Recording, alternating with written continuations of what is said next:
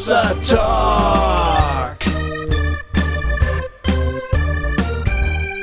Jay und Marco erklären die Welt.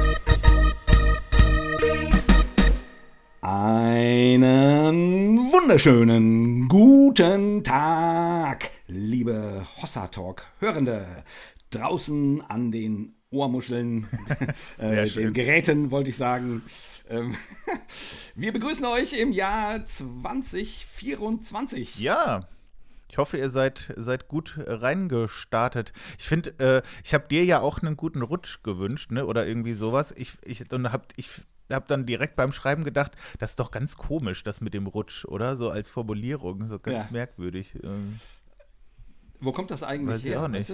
Keine äh, Ahnung, müsste man mal nachforschen sagt man so, ne? In, ins Jahr reinrutschen. Weiß nicht, ob das meint, dass man auf der Alkoholspur ausrutscht oder die man zu Silvester äh, hinterlassen hat oder so. Ähm, keine Ahnung. Ja, aber es hat so äh, was von so, vielleicht, so vielleicht, reinschlittern, ne? So völlig so äh, reingestolpert. Ja. naja, eben, vielleicht kommt das aus dem Gedanken, dass an Alkohol äh, ja viel Silvester gemacht wird. Andersrum, an Silvester viel Alkohol gemacht wird und äh, die Leute dann denken, na, mehr als Schlittern ist da nicht oder so. Was? Ja, oder dass früher mal im Dezember Schnee lag und man da wirklich rutschen konnte. Okay. Das kann natürlich, äh, ja, das ist vielleicht gar nichts, äh, ist wahrscheinlich eher die, ähm, das ist vielleicht eher die wahrscheinlichere Variante. Ich habe mich gerade gefragt, wie man das denn eigentlich, weißt du so, ich weiß nicht, war das bei euch früher auch so? Bei uns, als ich so in meiner Jugend gab es dann so Silvesterfreizeiten äh, in der Gemeinde, wo wir dann ins neue Jahr rein gebetet haben. Ja. So, so, mit, mit, mit Losungen ziehen fürs Jahr und, und dann, äh, aber wichtig war quasi, äh, also ins Jahr hinein beten. Wie, was würde man dann wohl sagen? Ein, ein, ein gutes ein Gebet. Gutes, ja. nicht, einen, guten, nicht guten einen guten Rutsch, sondern. Äh, so. Ja, also aber äh, war das bei euch auch so? Habt ihr sowas Also ich glaube, sowas gab es. Ich, äh, als so als äh, Teenie oder Jugendlicher war ich nie auf solchen Freizeiten. Aber ich meine, in der Gemeinde, wo ich äh, als Kind war, gab es an Silvester so spät nachmittags, abends gab es auch irgendwie immer so eine Gebetsversammlung irgendwie. Aber, das, aber ja. mit so viel Abstand, dass man dann doch noch nach Hause gehen und sich betrinken konnte.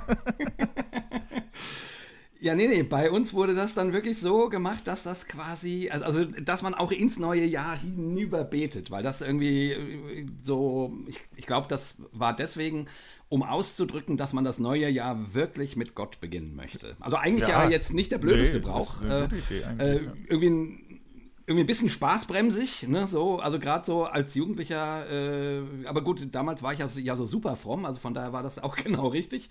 Ähm, aber irgendwie, äh, also eigentlich, also wenn das Leuten Spaß macht, war. war hey, die Idee finde ja, ich ja auch gut, ja aber es, ich habe da auch wieder den Verdacht, dass das nur so, auch so ein bisschen wieder, weil es genau das Gegenteil ist von dem, was alle anderen machen, äh, ne? also die, die böllern und trinken. Äh, trinken Sekt oder irgendwas, also und wir sitzen da und ziehen eine Losung und beten irgendwie. Also, wenn das der Grund ist, finde ich es natürlich ja. wieder doof. Aber ansonsten ist das natürlich äh, eine schöne Idee, klar. Ja, ne? Ich habe übrigens äh, dieses Jahr ähm, ähm, gab es bei, bei uns auf der kleinen Party, auf der wir waren, gab es Glückskekse. Mm. Und äh, also ich, auch Losung ich ziehen. den Spruch gezogen. Ich, genau sozusagen. Äh, äh ich habe die, ich habe den, ich habe die Verheißung für dieses Jahr, auf da, dass auf mich viele Abenteuer warten. Mhm, mh. Ist das, das ein Ding? Cool. Bin ich mal gespannt.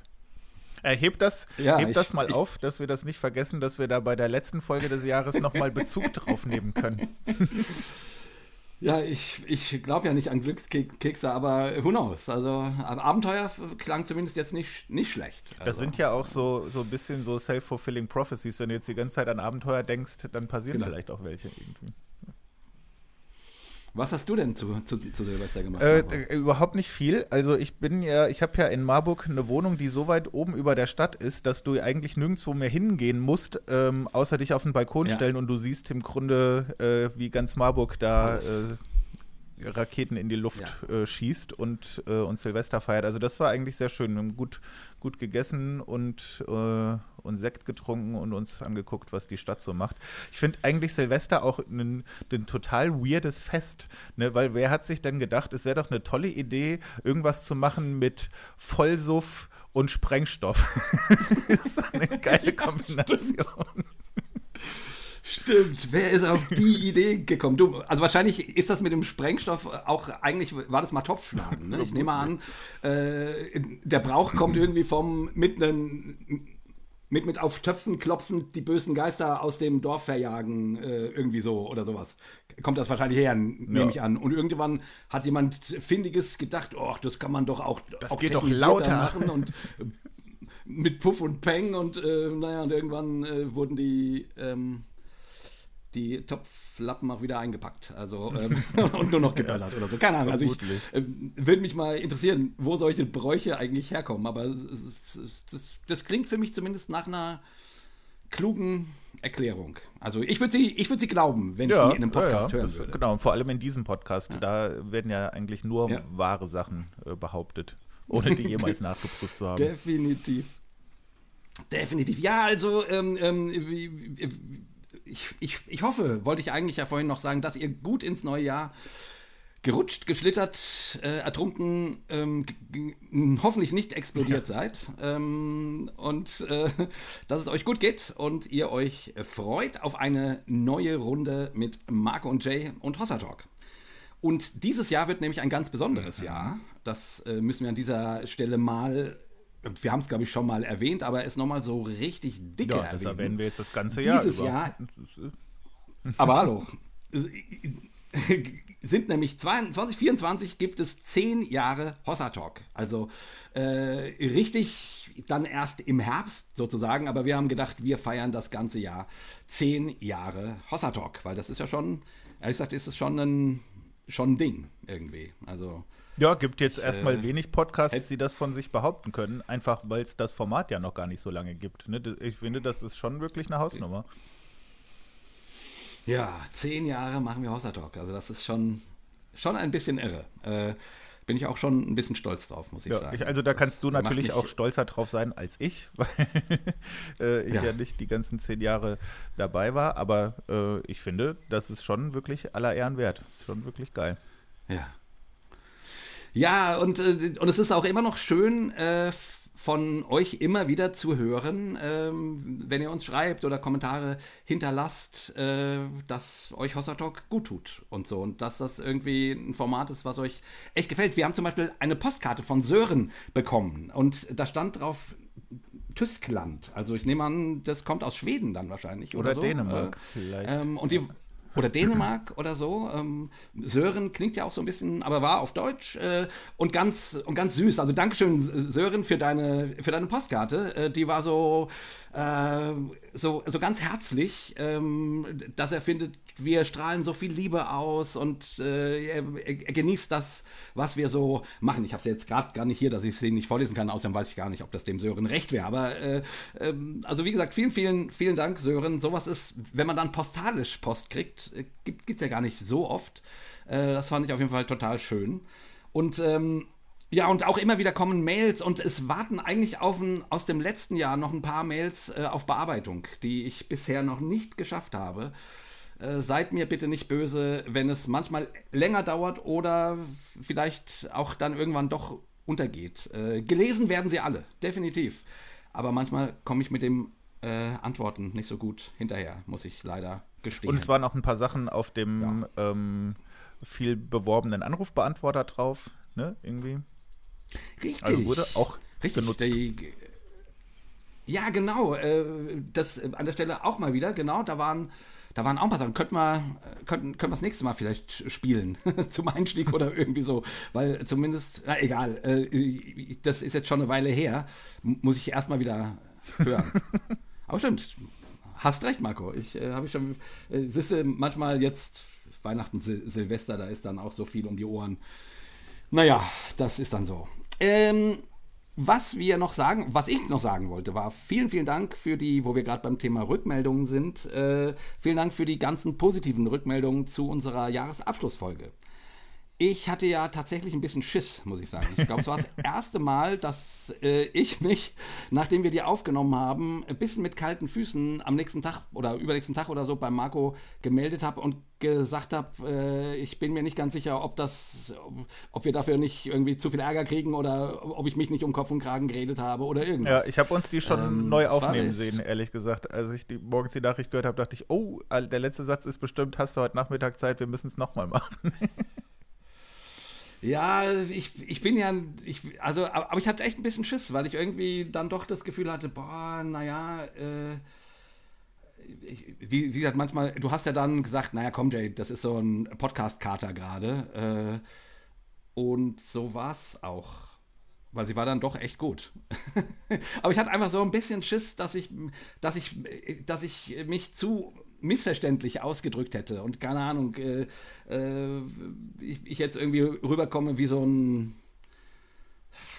ja, wie jemandem, dem, dem das nicht zu Herzen geht, wenn äh, Minderheiten marginalisiert werden oder so. Also, ne, das, das war ja genau nicht das, was ich sagen wollte, sondern äh, ich wollte mich über den Ton darüber Gedanken machen und dann haben wir ja, das Gespräch war ja dann auch wirklich schön und das kam bei den Leuten ja auch rüber. Also ja.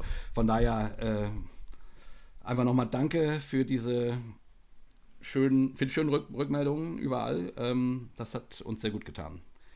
Und ich fand, das war auch, war dann, also als ich das Gespräch dann doch nochmal gehört habe, habe ich dann auch gedacht, ah nee, ist echt ein, echt ein gutes Gespräch, aber direkt danach hatte ich irgendwie, irgendwie Ja, Schiss. aber das ist ja das ist ja eigentlich immer so das ist ja auch wenn du wenn du live irgendwo bist ein Konzert spielst oder eine Lesung machst dann gehst du ja oft auch äh, äh runter und denkst ach, ob das jetzt so geil war, ich weiß es gar nicht. Ach, ich habe auch vergessen, das zu sagen, was ich eigentlich noch sagen wollte. Ach, so cool war es nicht. Und im Nachhinein mit bisschen Abstand merkst du ja gut, das ist halt so der, der Bühnenkater oder in dem Fall dann halt der Podcast-Kater irgendwie. Ja. Ge gehört mitunter ja. auch dazu, glaube ich. Ja, ja, genau. Ja, geht mir ab und zu mal so, aber nicht so, dass ich dann äh, am nächsten Tag dachte, ich muss mich bei dir melden. Also das, äh, da habe ich dann schon gemerkt, oh, da, äh, da hatte ich dann Ja, Schiss. aber das, also eigentlich zeigt das ja auch genau, warum wir über dieses Thema geredet ja. haben, ne? Weil es ging ja auch so ein bisschen ja. drum, wie, also äh, auch so ein bisschen manchmal Angst vor der eigenen Courage zu haben oder was man halt auch in so einem völlig ungeskripteten Format dann einfach so vor sich hin sagt, was dann aber halt äh, so in die Welt rausgeballert wird, was einem natürlich auch auf die Füße fallen kann. Also klar, da, das, das, kann natürlich auch Angst machen. Ja. Aber genau darum ging es ja irgendwie auch. Genau. Und eben auch um die Frage, wie geht die eigene Bubble mit Kritik um und so weiter. Ne? Ist ja, äh, fällt uns ja allen ja, nicht immer leicht. Auch die eigene Bubble anzählen ist natürlich auch immer ein bisschen ähm, gruseliger oder fühlt sich immer noch ein bisschen, ähm, ein bisschen schwieriger an, als irgendeine fremde Person, die man doof findet, anzuzählen. Irgendwie. Genau. So. genau. Auch klar. Ja, also auf jeden Fall, das war ein schöner Ausklang und ähm, von daher sind wir jetzt auf den Einklang ähm, sehr gespannt. Ja, Marco, stehen große Dinge dieses Jahr an. Komm, nimm uns mal ja, rein. Äh, die, so die eine ganz große Sache, die sich schon sehr am Horizont abzeichnet, ist das äh, RefLab Festival in der Schweiz. Das findet statt am 8. und 9. März. Also das ist ein Podcast-Festival. Äh, ganz, das, ja, ich glaube, also schon auch, aber auch nicht nur. Da gibt es auch Lesungen und da gibt es auch Spoken Word und ähm, genau, aber es heißt allerlei. Also der, also der Untertitel ist Pod, Podcast Festival für Sinnfragen. Expedition ja. Wirklichkeit nennt sich das. So ist es. Genau. 8. und 9.3. In Zürich. In Zürich, genau. Äh, ich verlinke mal die, äh, die, das, die Webseite des Festivals auch in der Folgenbeschreibung. Ja. Äh, dann könnt ihr nämlich direkt da drauf gehen. Da ist das ganze Programm ausführlichst äh, schon aufgelistet für beide Tage und man kann da direkt auch Tickets bestellen. Das wäre natürlich ganz fantastisch, da auch viele von euch zu sehen, denn wir ähm, fahren da nicht einfach nur so hin und feiern da schon mal äh, so ein bisschen zehn Jahre Hossa Talk, ja, sondern das ist der Auftakt, würde ich sagen. Live-Talk. Ja, das ist der Auftakt, ja, das ist, das für, für, unsere zehn Jahres Jahressause sozusagen. Und genau, ähm, wir machen dort einen Live-Podcast natürlich. Sind noch andere illustre Gäste, Gäste da, also es lohnt sich. Äh, Thorsten Dietz kommt, äh, Birgit Mattausch, ähm, Tobi Fikes, Genau. Mira Ungewitter, äh, also Marco schleppt dort wieder seine halbe Familie hin, äh, könnte man sagen. ich glaube, äh, hier ist es fast eher andersrum, ehrlich gesagt. Stimmt. Und also es lohnt sich auch wegen der anderen Gäste, ähm, aber es lohnt sich auch ganz besonders zu Hossa Talk zu kommen, denn Trommelwirbel. Brrr, der Gofi wird mitkommen. Wir werden dort einen Hossa Talk zu dritt machen, sozusagen zur äh, Begehung der zehn Jahre Hossa Talk Sause. Ist der Gofi mit dabei und wir machen zu dritt einen Hossa Talk live dort. Ja, das muss auch, das muss auch so sein. Ne? Also der war ja wirklich von den zehn Jahren äh, fast die allermeiste Zeit äh, auch Schon. mit dabei. Das Gut, man könnte jetzt auch sagen, wer einfach aussteigt, der darf auch nicht mitfeiern, aber so sind wir ja gar nicht. So sind wir ja überhaupt nicht. Also von daher, da freuen wir uns schon tierisch drauf. Ähm, das wird bestimmt richtig geil. Genau, und Zürich ist auch eh immer einen Besuch wert. Also überlegt euch, 8. und 9. März, ob das nicht eine Sache wäre. Genau, geht auf die Webseite, guckt euch das Programm an, kauft euch Tickets direkt. Das wird, glaube ich, echt ein großes Highlight äh, des Jahres. Auch wenn es jetzt schon früh im Jahr ist, aber das wird richtig geil, glaube ich auch. Definitiv. Und wir sind jetzt nicht nur auf der Bühne dort, sondern sind natürlich äh, auch, gucken uns die Kollegen an und zwischen den Veranstaltungen kann man mit uns quatschen und so. Also wir sind einfach das ganze Wochenende dort und verfügbar für dummes Zeug. Ja. ja, genau, vor allem das. ja, so, und jetzt äh, müssen wir das Vorgeplänkel endlich beenden. Ist ja so, wir, wir haben extra gesagt, äh, wir nehmen das Vorgeplänkel zu dieser Folge separat auf, äh, weil als wir mit dem Jürgen Kohlhaas aufgenommen haben, wir noch nicht wussten, wann das erscheinen wird. Ja, lieber Jürgen, jetzt hast du halt trotzdem eine Viertelstunde Vorgeplänkel bekommen. ja, aber musstest nicht äh, schweigend daneben sitzen, von daher äh, war es ja trotzdem gut so. So ist es. Und äh, naja, Anfang des Jahres, da muss man ja irgendwie auch so ein bisschen Halli und Hallo machen. Das ist ja schon wichtig. Genau. Hast du irgendwelche Vorsätze so fürs, äh, für dieses Jahr, Marco? Oh, nicht so richtig. Ich bin echt auch nicht so ein Vorsätze-Mensch, ehrlich mhm. gesagt. Habe ich auch selten gemacht. Also früher schon manchmal habe ich auch so Sachen aufgeschrieben, aber irgendwie dieses Jahr nicht. Ja, ich ehrlich gesagt auch nicht. Äh, Im Silvestergottesdienst äh, hat mich tatsächlich dann die Jahreslosung echt sehr angesprochen.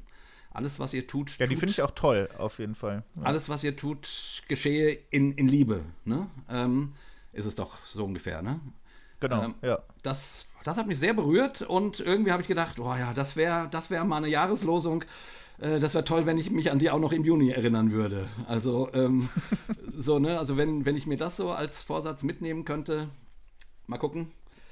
Das Jahr ist jetzt gerade erst vier Tage alt. Äh, sind wir mal gespannt. Ja. Ja, Marco, vielleicht noch drei jo, Sätze zu Jürgen. Was hat dich an dem Gespräch, ist ja schon eine Weile her, dass wir es geführt haben, am, am meisten fasziniert? Ähm, ich glaube einfach seine, also so seine ganze persönliche Reise. Ich will da jetzt noch nicht zu viel spoilern, aber ähm, Jürgen kommt im Grunde aus so einer, würde ich mal sagen, aus so einer ähnlichen Prägung wie wir beide auch und hat dann auch äh, eine man könnte bestimmt auch sagen, sowas wie eine Dekonstruktionsreise hinter sich ja. und kommt aber irgendwie auch, auch in den Zwischenschritten und auch jetzt so äh, an dem Punkt, wo er jetzt ist, an ganz anderen Punkten raus als ich zum Beispiel oder auch äh, als Jane. Das finde ich, das fand ich hochinteressant, ja. das äh, mir anzuhören, wie er zu diesen Punkten gekommen ist und warum und ähm, wie er Dinge sieht. Also sehr, sehr, sehr spannend. Super spannendes Gespräch fand ich auch, äh, gerade weil er auch so praktisch ist. Ne? Da geht es um ja. Dekonstruktion, wie macht man das äh, jetzt nicht so inhaltlich, sondern ganz praktisch. Äh, das fand ich ja. super spannend. Also von daher viel Spaß. Äh, und ähm, wir sind mal gespannt, wie euch die Folge gefällt. Ähm, genau, ruft uns an und sagt es uns. um die, ja, oder um den, schreibt uns. Oder um den Anrufbeantworter nochmal zu erwähnen. Genau. Ach so, und, genau. und, und sorry, ey, ah, ich, das muss ich kurz noch sagen. Ich, ähm, äh, in, in der Weihnachtszeit haben uns echt ganz viele von euch äh, echt liebe Geldgeschenke gemacht. Das kann man gar nicht anders sagen. Und ich, ich kann die namentlich alle gar nicht aufzählen. Also es waren wirklich viele, äh, die uns echt, keine Ahnung, auch mal so 100 Euro oder sowas äh, und das finde ich ja immer total schön. Also ich wollte einfach noch an dieser Stelle nochmal vielen, vielen, vielen, vielen Dank sagen. Ich äh, habe vielen, vielen Dank. Ja. Ich habe dann dieses äh, im letzten Jahr auch echt ein dickes Weihnachtsgeld bezahlt, quasi. Ähm, ähm, und das kann ich bestätigen. Ja, und das äh, konnte ich machen, weil ihr so freundlich zu uns wart. Also vielen, vielen Dank an alle, die uns an uns gedacht haben. Äh, und uns was ähm, gespendet haben. Das war sehr, sehr lieb. Ja, ja, das ist gut, dass du das noch gesagt hast. Ja, ja wirklich. Vielen, vielen Dank. Genau. Und jetzt viel Spaß mit unserem Freund Jürgen Kolase. Wir haben heute einen, ja, einen ganz spannenden Gast. Äh, da freue ich, habe hab ich mich schon echt lange drauf gefreut. Äh, den Jürgen Kohlhase aus, mh, hm, aus der Nähe von München. Hallo, Jürgen. Äh, Hallo zusammen. Es ist tatsächlich aus der Nähe von München. Ich komme aus Dachau. Ja, ja und du klingst, habe ich gerade im äh, Vorgespräch gedacht, überhaupt nicht bayerisch. Ich hatte mich jetzt auf so ein breites Bayerisch äh, eingestellt, äh, weil wir uns heute zum ersten Mal tatsächlich auch persönlich begegnen. Ähm, wo kommst du denn, du denn ursprünglich her? Ich bin tatsächlich im Westerwald groß geworden. Ah. Und wenn man Westerwald nicht so gut kennt, ha, Marco, äh, das ist so ganz grob zwischen Köln und, und Frankfurt. Und da bin ich groß geworden, ist eine recht pietistische Umgebung und ich denke, über diese Themen sprechen wir auch heute noch. Ja, denke ich auch. Äh, Jürgen, ich, also du stellst dich gleich am besten mal selber vor, aber ich finde sozusagen, das, was ich so aus den Dingen, die ich über dich erfahren habe, so rauslesen könnte, ist das schon mal echt spannend. Du warst mal Pastor, dann äh, bist du quasi, mh, hm, das werden wir vielleicht auch noch hören, vom Glauben abgefallen äh, und Aber direkt sehr drastisch. Ja, ja. und ja, naja, na so beschreibst du das ja durchaus ja. und hast dann äh, quasi, aber trotzdem noch um die zehn Jahre lang Angst vor der Hölle gehabt äh, mhm. und dich dann aber wirklich von dem Ganzen ein ganzes Stück weit entfernt. Also da bin ich nochmal sehr gespannt drauf. Ähm, ich habe jetzt gedacht, ah, anscheinend bist du inzwischen Atheist. Da hast du vorhin gesagt, das musst du nochmal ein bisschen genauer erklären.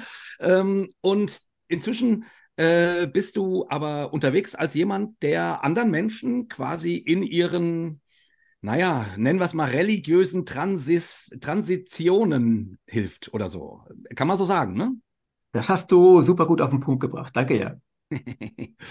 Ja, äh, okay, also so viel mal äh, auf die, ich meine, das war jetzt ja, waren jetzt ja nur ein paar Sätzchen, die hoffentlich ein bisschen Lust machen und ähm, auf den Talk mit dir. Aber äh, ja, Jürgen, Wer bist du? Erzähl mal genauer. Also ich habe es jetzt ja so ein bisschen versucht anzuteasern.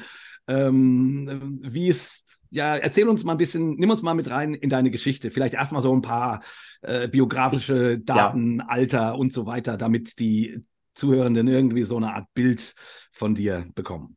Ja, wirklich sehr gerne. Ähm, also ganz, ganz grob, ich denke, heute im Laufe des Gesprächs werden wir noch verschiedene Stationen in meinem Leben auch ein bisschen näher beleuchten, was da eigentlich passiert ist. Und vieles davon ist ja auch nicht geplant gewesen. Vieles im Leben kann man nicht planen, das ereignet sich und man reagiert darauf. Und ähm, tatsächlich bin ich heute fast 60 Jahre alt und habe eine äh, recht bewegte Geschichte. Ich bin groß geworden im, im Westerwald in einer recht pietistisch geprägten Umgebung. Ähm, wir können auch gerne Ross und Reiter nennen, einer landeskirchlichen Gemeinschaft. Und ähm, die Jugendarbeit wurde vom Deutschen EC-Verband geleitet, also dem Entschieden für Christus. Und das war meine, meine Heimat, ähm, bis ich ungefähr 30 Jahre alt war. Oder 27 war es dann. Und in dieser Zeit ähm, war ich sehr glücklich in meinem, in meinem Glauben. Ich bin so groß geworden, meine äh, Familie, äh, meine ganze Umgebung lebte im Prinzip diesen Glauben und ich hatte auch nie irgendwelche Zweifel daran. Wir können nachher nochmal darüber sprechen, was das auch für Inhalte waren, ähm, die bei mir auch später problematisch wurden, aber das war als Kind und als Jugendlicher überhaupt nicht der Fall. Ähm, ich habe dann eine theologische Ausbildung gemacht, weil mein Kinderwunsch war es, schon immer Missionar zu werden. Das hat mal angefangen mit einem Missionarvortrag aus Thailand. Und ich dachte mir, wow, das finde ich, finde ich klasse, ähm, dort in, in äh, fernen Ländern ähm, das Wort Gottes an, an Menschen zu bringen, die davon noch nie was gehört haben. Und das war so meine, meine Prägung gewesen. Das habe ich lange Zeit für mich alleine so ausgemacht und irgendwann, wenn man sich dann so überlegt, was möchte man beruflich machen, dann kam dieser Wunsch auch immer stärker, das auch wirklich beruflich zu machen. Und dann habe ich mir wirklich überlegt, wo kann man das machen? Ich habe dann eine, eine theologische Ausbildung gemacht. In Marburg war das bei dem ähm, theologischen Seminar Tabor. Ähm, ich weiß nicht, ob es ein Begriff ist. Dort habe ich die. ja, natürlich, das kennen wir schon. ich lebe ja in Marburg, von daher äh, natürlich. Von daher dürfte das natürlich ein, ein bekannter Begriff sein, ja. Ähm, dort habe ich die Ausbildung gemacht und war dann tatsächlich ähm, drei Jahre in Gemeinden und in Jugendarbeiten tätig und habe dann, und das ist wirklich sehr, sehr stark verkürzt, äh, eher aus organisatorischen Gründen ähm, nicht mehr weitermachen wollen oder können. Ähm, ich bin an diese, diese Grenze gestoßen. Äh, ich war in der Zeit frisch verliebt und wir wollten eine, eine Familie gründen. Und ich hatte tatsächlich die, die, die ganz pragmatische Frage, wie, wie mache ich das eigentlich ähm, mit, mit Familie in, in, diesem, in diesem Job, in dieser Arbeit? Ähm, die Arbeit ist nun mal wirklich ähm, von montags bis, bis sonntags. Natürlich mit einem Tag Ruhe, aber äh, eigentlich immer zu den Zeiten, wo alle anderen arbeiten, äh, wo alle anderen frei haben, Entschuldigung. Genau. Und ich kam an, an diese, diese Grenze, ich sagte mir, wie, wie, wie machen das andere? Und ich habe für mich keinen, keinen Weg gefunden. Und ich habe dann irgendwann wirklich versucht, ähm, auch mit, mit Marburg zu sprechen, mit meinem Arbeitgeber zu sprechen. Und wir haben gemeinsam keine, keine wirkliche Lösung gefunden, was für mich eine Zeit lang wirklich sehr belastend war. Und ich habe dann tatsächlich irgendwann eine, eine Art Reißleine für mich gezogen, das sagte, ich möchte das so in dieser Form nicht weitermachen.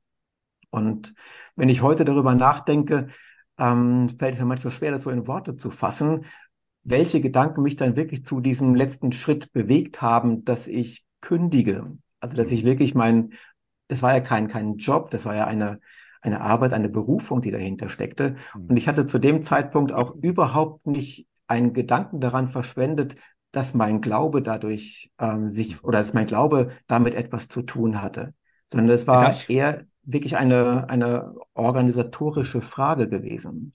Darf ich kurz zwischenfragen? Mhm. Äh, das, das klingt ja ein bisschen so nach, äh, also ähm, dass du, du bist so ein bisschen so ein ganz oder gar nicht Typ, äh, weil es gibt ja eine Menge Menschen, die kriegen das irgendwie hin. Mhm. Ne? Ähm, entweder äh, mit totaler Überarbeitung und, und Burnout, das gibt's auch, mhm. aber es gibt auch Leute, die sich einfach ganz gut abgrenzen können und, und sagen, okay, äh, keine Ahnung, acht oder zehn Stunden und dann ist fertig und ich muss das so und so regeln, mhm. dass ich die und die Abende für die Familie habe und bla bla bla.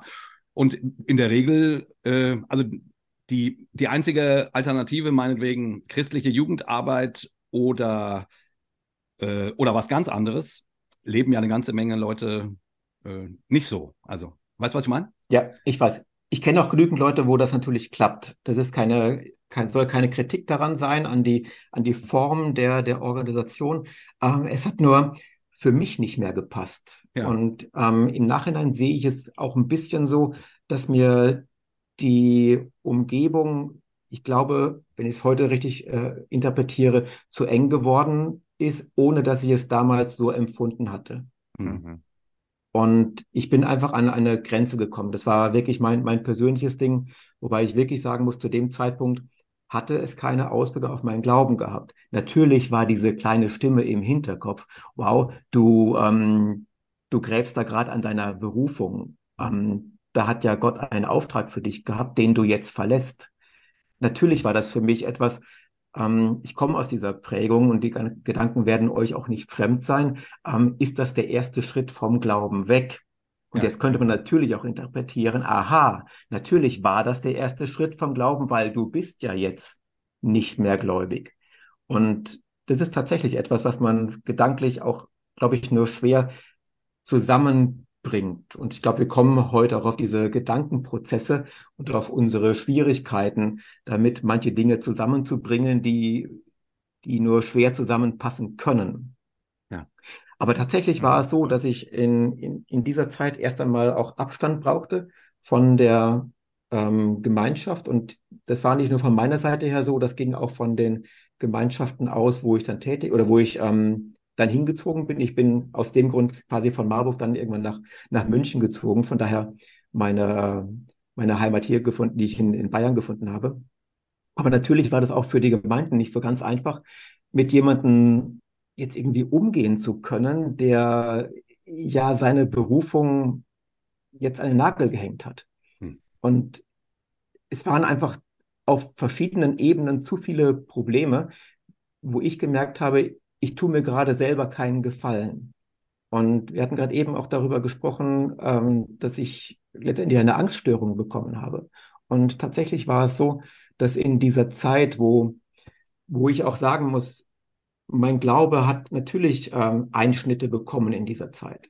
Und natürlich war es so, dass ich den Gedanken hatte, was, was passiert da eigentlich gerade? Und natürlich ging meine Prägung auch mit mir durch, was passiert eigentlich, wenn das noch schlimmer wird, wenn ich irgendwann ungläubig werde, was zu dem Zeitpunkt nicht der Fall war.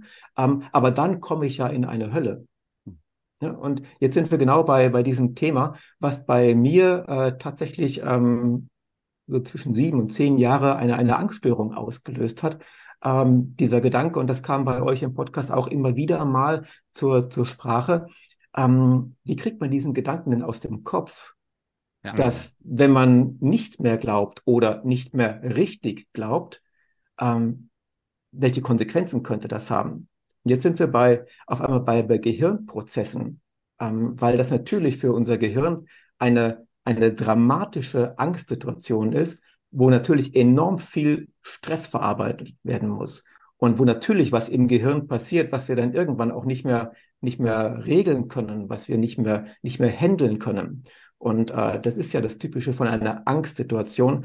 Ähm, das katapultiert dich ja in 0, nichts in eine in eine Situation, die die als absolut furchtbar empfunden ja. wird. Und der, der Körper, er, er ist ja so getrimmt, dass er natürlich alles bereitstellt, um fortzulaufen, um sich in Sicherheit zu bringen oder mhm. um zu kämpfen. Also er mobilisiert sich ja.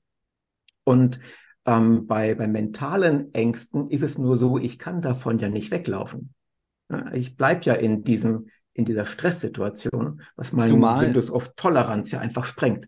Zumal, äh, wenn wenn hinter dieser gedanklichen Angst ein, ein Wesen steht, das immer und überall äh, ist und alles sieht ja, äh, und niemals äh, ähm, weggeht, ja. Äh, ja. diesem, diesem Wesen oder dieser Angst vor diesem Wesen, was das Wesen mit dir tun könnte, zu entkommen, ist quasi fast unmöglich. Das ist, das ist übrigens einer der meiner Hauptkritikpunkte an dem, an, an dem Thema Hölle äh, und an dem, wie es in Evangelikalien ähm, verkündigt wird, dass ich über, über diese, genau über diesen Stress, von dem du sprech, sprichst, in den Menschen automatisch damit gebracht werden, sich mhm. keinerlei Gedanken gemacht wird, sondern gesagt wird, na, das ist ja deren Sache, äh, wenn die dann halt sich außerhalb des Glaubens stellen oder so. Also es äh, ist ganz spannend, wie du das formulierst, weil, weil ich das A persönlich aus meiner eigenen äh, Zeit, also ich, ich habe auch sehr lange mit diesem Gedanken gekämpft ähm, und es war für mich absolut essentiell, äh, hier eine Art Lösung zu finden, sonst wäre ich, ich glaube, sowohl als Gläubiger als auch als Ungläubiger nicht mehr glücklich geworden, glaube ich. So. Ja, sehe ich genauso. Ähm, es ist ganz interessant, wir leben ja in einer Gesellschaft, die ja recht stolz auf den Gedanken ist. Äh, in unserer Gesellschaft kann man glauben, was man will. Ne? Ja. Also ich, mhm. ich finde den Gedanken ja. ja auch gut, aber er ist nicht richtig. Wir können nicht einfach glauben, was wir wollen, ähm, sondern wir glauben immer auch zum großen Bruchteil oder zum großen Teil auch das, womit wir geprägt worden sind. Und diese Gedanken loszuwerden oder einfach dann zu sagen, naja, dann glaube ich halt nicht mehr an die Hölle oder ich glaube nicht mehr an das mhm. Weltbild mit Himmel und Hölle, ähm, dann glaube ich halt an was anderes. Das ist nicht so einfach. Ähm, nee, und das, das geht auch das einfach nicht. Ne? weil unser Gehirn nicht so arbeitet. Unser Gehirn ähm, ist halt so gepoolt, dass wir die, die frühe Prägung, die wir erhalten haben, dass wir die ein Leben lang behalten. Und dass wir das auch mitnehmen für unser ganzes Leben. Und das ist ja auch eine, eine gute Prägung, eine, eine gute Eigenart, die wir da haben. Ne? Und äh, natürlich, wir kommen nachher auch darauf, was man denn auch tun kann, wenn man eine Prägung erhalten hat, von der man sich gerne trennen möchte. Weil nicht jeder hat eine positive Prägung in seinem in seinem ersten Leben bekommen, ja. Und damit ähm, beschäftigen sich ganze Wissenschaftszweige und das ist nicht einfach. Ne? Wir kommen ja auch auf diese, diese Traumathemen ähm, und wir merken, das sind alles noch Bereiche, die natürlich auch noch erforscht werden und wir sind auch noch lange nicht an einem Punkt, wo wir sagen können, das haben wir verstanden. Wir wissen, wie es funktioniert. Wir wissen, wie es kommt. Wir wissen, dass der eine oder warum der eine so reagiert und der andere so reagiert auf das gleiche Ereignis. Nein, wir wissen es nicht. Ja, es kommen eben sehr individuelle Punkte dazu und genauso ist der, der Schritt einer, nennen wir es mal Heilung, ähm, auch sehr individuell. Und auch bei mir war es sehr, sehr individuell. Und auch das, was ich heute letztendlich anbiete als eine Art, ich nenne es mal Hilfestellung, ist auch wieder etwas, ähm, was bestimmt nicht für, für jeden das, das Richtige ist. Aber manche finden sich in diesen, diesen Gedankengängen, die ich da habe, doch wieder. Und das spiegelt eben auch meine Geschichte wieder. Weil ich habe jetzt, also um die Geschichte mal von mir weiterzuführen, ich habe dann tatsächlich nochmal komplett neu angefangen, ähm, mit meinem Leben etwas aufzubauen. Ich habe also nochmal neu studiert, ich habe einen technischen Zweig studiert und bin dann auch in die ähm, in die IT gegangen und äh, war dort 25 Jahre auch in IT-Landschaften unterwegs, bis ich dann ähm, irgendwann noch gedacht habe, eine Art, ich will nicht sagen Midlife Crisis, aber ich glaube, so Mitte 50, Anfang 50 überlegt man sich so, was möchte man denn mit der zweiten Hälfte seines Lebens machen? Und äh, soll das so weitergehen, wie es war? Ich war mittlerweile sehr glücklich mit meinem Leben, aber auch mit meiner Arbeit. Aber es kommen ja so diese Gedanken, hm, was macht man denn bis zur Rente oder was macht man denn jetzt auch noch, noch, noch sonst? Könnte man noch was Neues anfangen? Und ich habe dann tatsächlich Menschen kennengelernt, die so einen ganz anderen Blick auf diese, diese Karriere-Dinger hatten und auch, auch auf diese, diese Punkte, was kann man denn auch mit Mitte 50 oder Anfang 50 nochmal komplett anders machen? Und dann ging man auf diese Punkte ein, naja, das ist schon interessant. Ähm, in dieser Zeit hat man ja etwas über sein Leben auch zu berichten. Und gibt es denn Themen, die äh, einen das ganze Leben lang schon begleiten, ähm, wo man vielleicht auch etwas erlebt hat, was andere Menschen ganz ähnlich erleben? Und vielleicht hat man irgendwo auch eine Lösung gefunden, die anderen Menschen vielleicht sogar eine Hilfe sein könnten. Und irgendwann hat es bei mir klack gemacht und ich dachte mir, oh Kacke, bei, bei mir ist das Religion. ähm, Religion hat mich mein ganzes Leben lang begleitet. Ja, also zuerst als sehr gläubiger und glücklicher Mensch, dann als jemand, der aufgrund von meiner Prägung und auf den Verschachtelungen im Gehirn dann wirklich äh, über viele Jahre eine ganz krasse Angststörung hatte ähm, und dann letztendlich mein doch recht individueller Weg daraus, weil ich habe ich war jetzt keiner, der eine, eine Therapie in Anspruch genommen hatte. Das war für mich damals ähm, nicht zugänglich. Ich sag's mal so, ist keine Kritik an Therapie, aber ich bin so groß geworden, wenn ich, äh, dass der Therapeut der kann dir nicht helfen. Das, das ist eh einer, der guckt in dein Hirn und der bringt dich vom Glauben weg oder könnte dich vom Glauben weggehen. Das ist auch wiederum ein Ding aus meiner Prägung, was ich mitgenommen hatte. Von daher war, war Therapie in dieser Zeit für mich überhaupt ein, ein No-Go. Und ich hätte mir auch nie vorstellen können, wie ein Therapeut mir dort hätte helfen können. Es war nicht in meinem, in meinem Horizont. Nur mal kurz, um so äh, einzuhaken und nochmal so ein bisschen einzusortieren. Das, was du äh, erzählt hast, ne, als du dann äh, beschlossen hast oder gemerkt hast, das passt so nicht, ich muss mich irgendwie anders orientieren ne, oder auch die, die Berufung kann ich so nicht leben irgendwie. Äh, die, die, die Angststörung ne, oder auch die Diagnose davon, die hattest du da ja wahrscheinlich noch nicht. Ne? Das, äh, das, so blickt man jetzt im Rückblick drauf, schätze ich mal. Es, oder es wusstest du das damals schon? Nein, es fing irgendwann an in dieser Zeit. Also ich erinnere mich daran, dass es äh, wirklich einen, einen Punkt gab, wo ich den Gedanken zugelassen habe, dass die Wahrscheinlichkeit wohl größer ist, dass, ähm, dass ich einer Täuschung erlegen bin mit meinem Glauben. Dass das etwas war, das ich geglaubt habe, weil ich so geprägt worden bin. Und dass die mhm. Wahrscheinlichkeit dass größer ist, dass es so gar nicht passiert ist. Dass es so gar nicht stattgefunden hat, wie ich es geglaubt habe. Ne? Und nennen wir es mal wirklich, ich bin sehr fundamentalistisch erzogen worden, also diese wörtliche Glaube an, an das, was in der Bibel steht.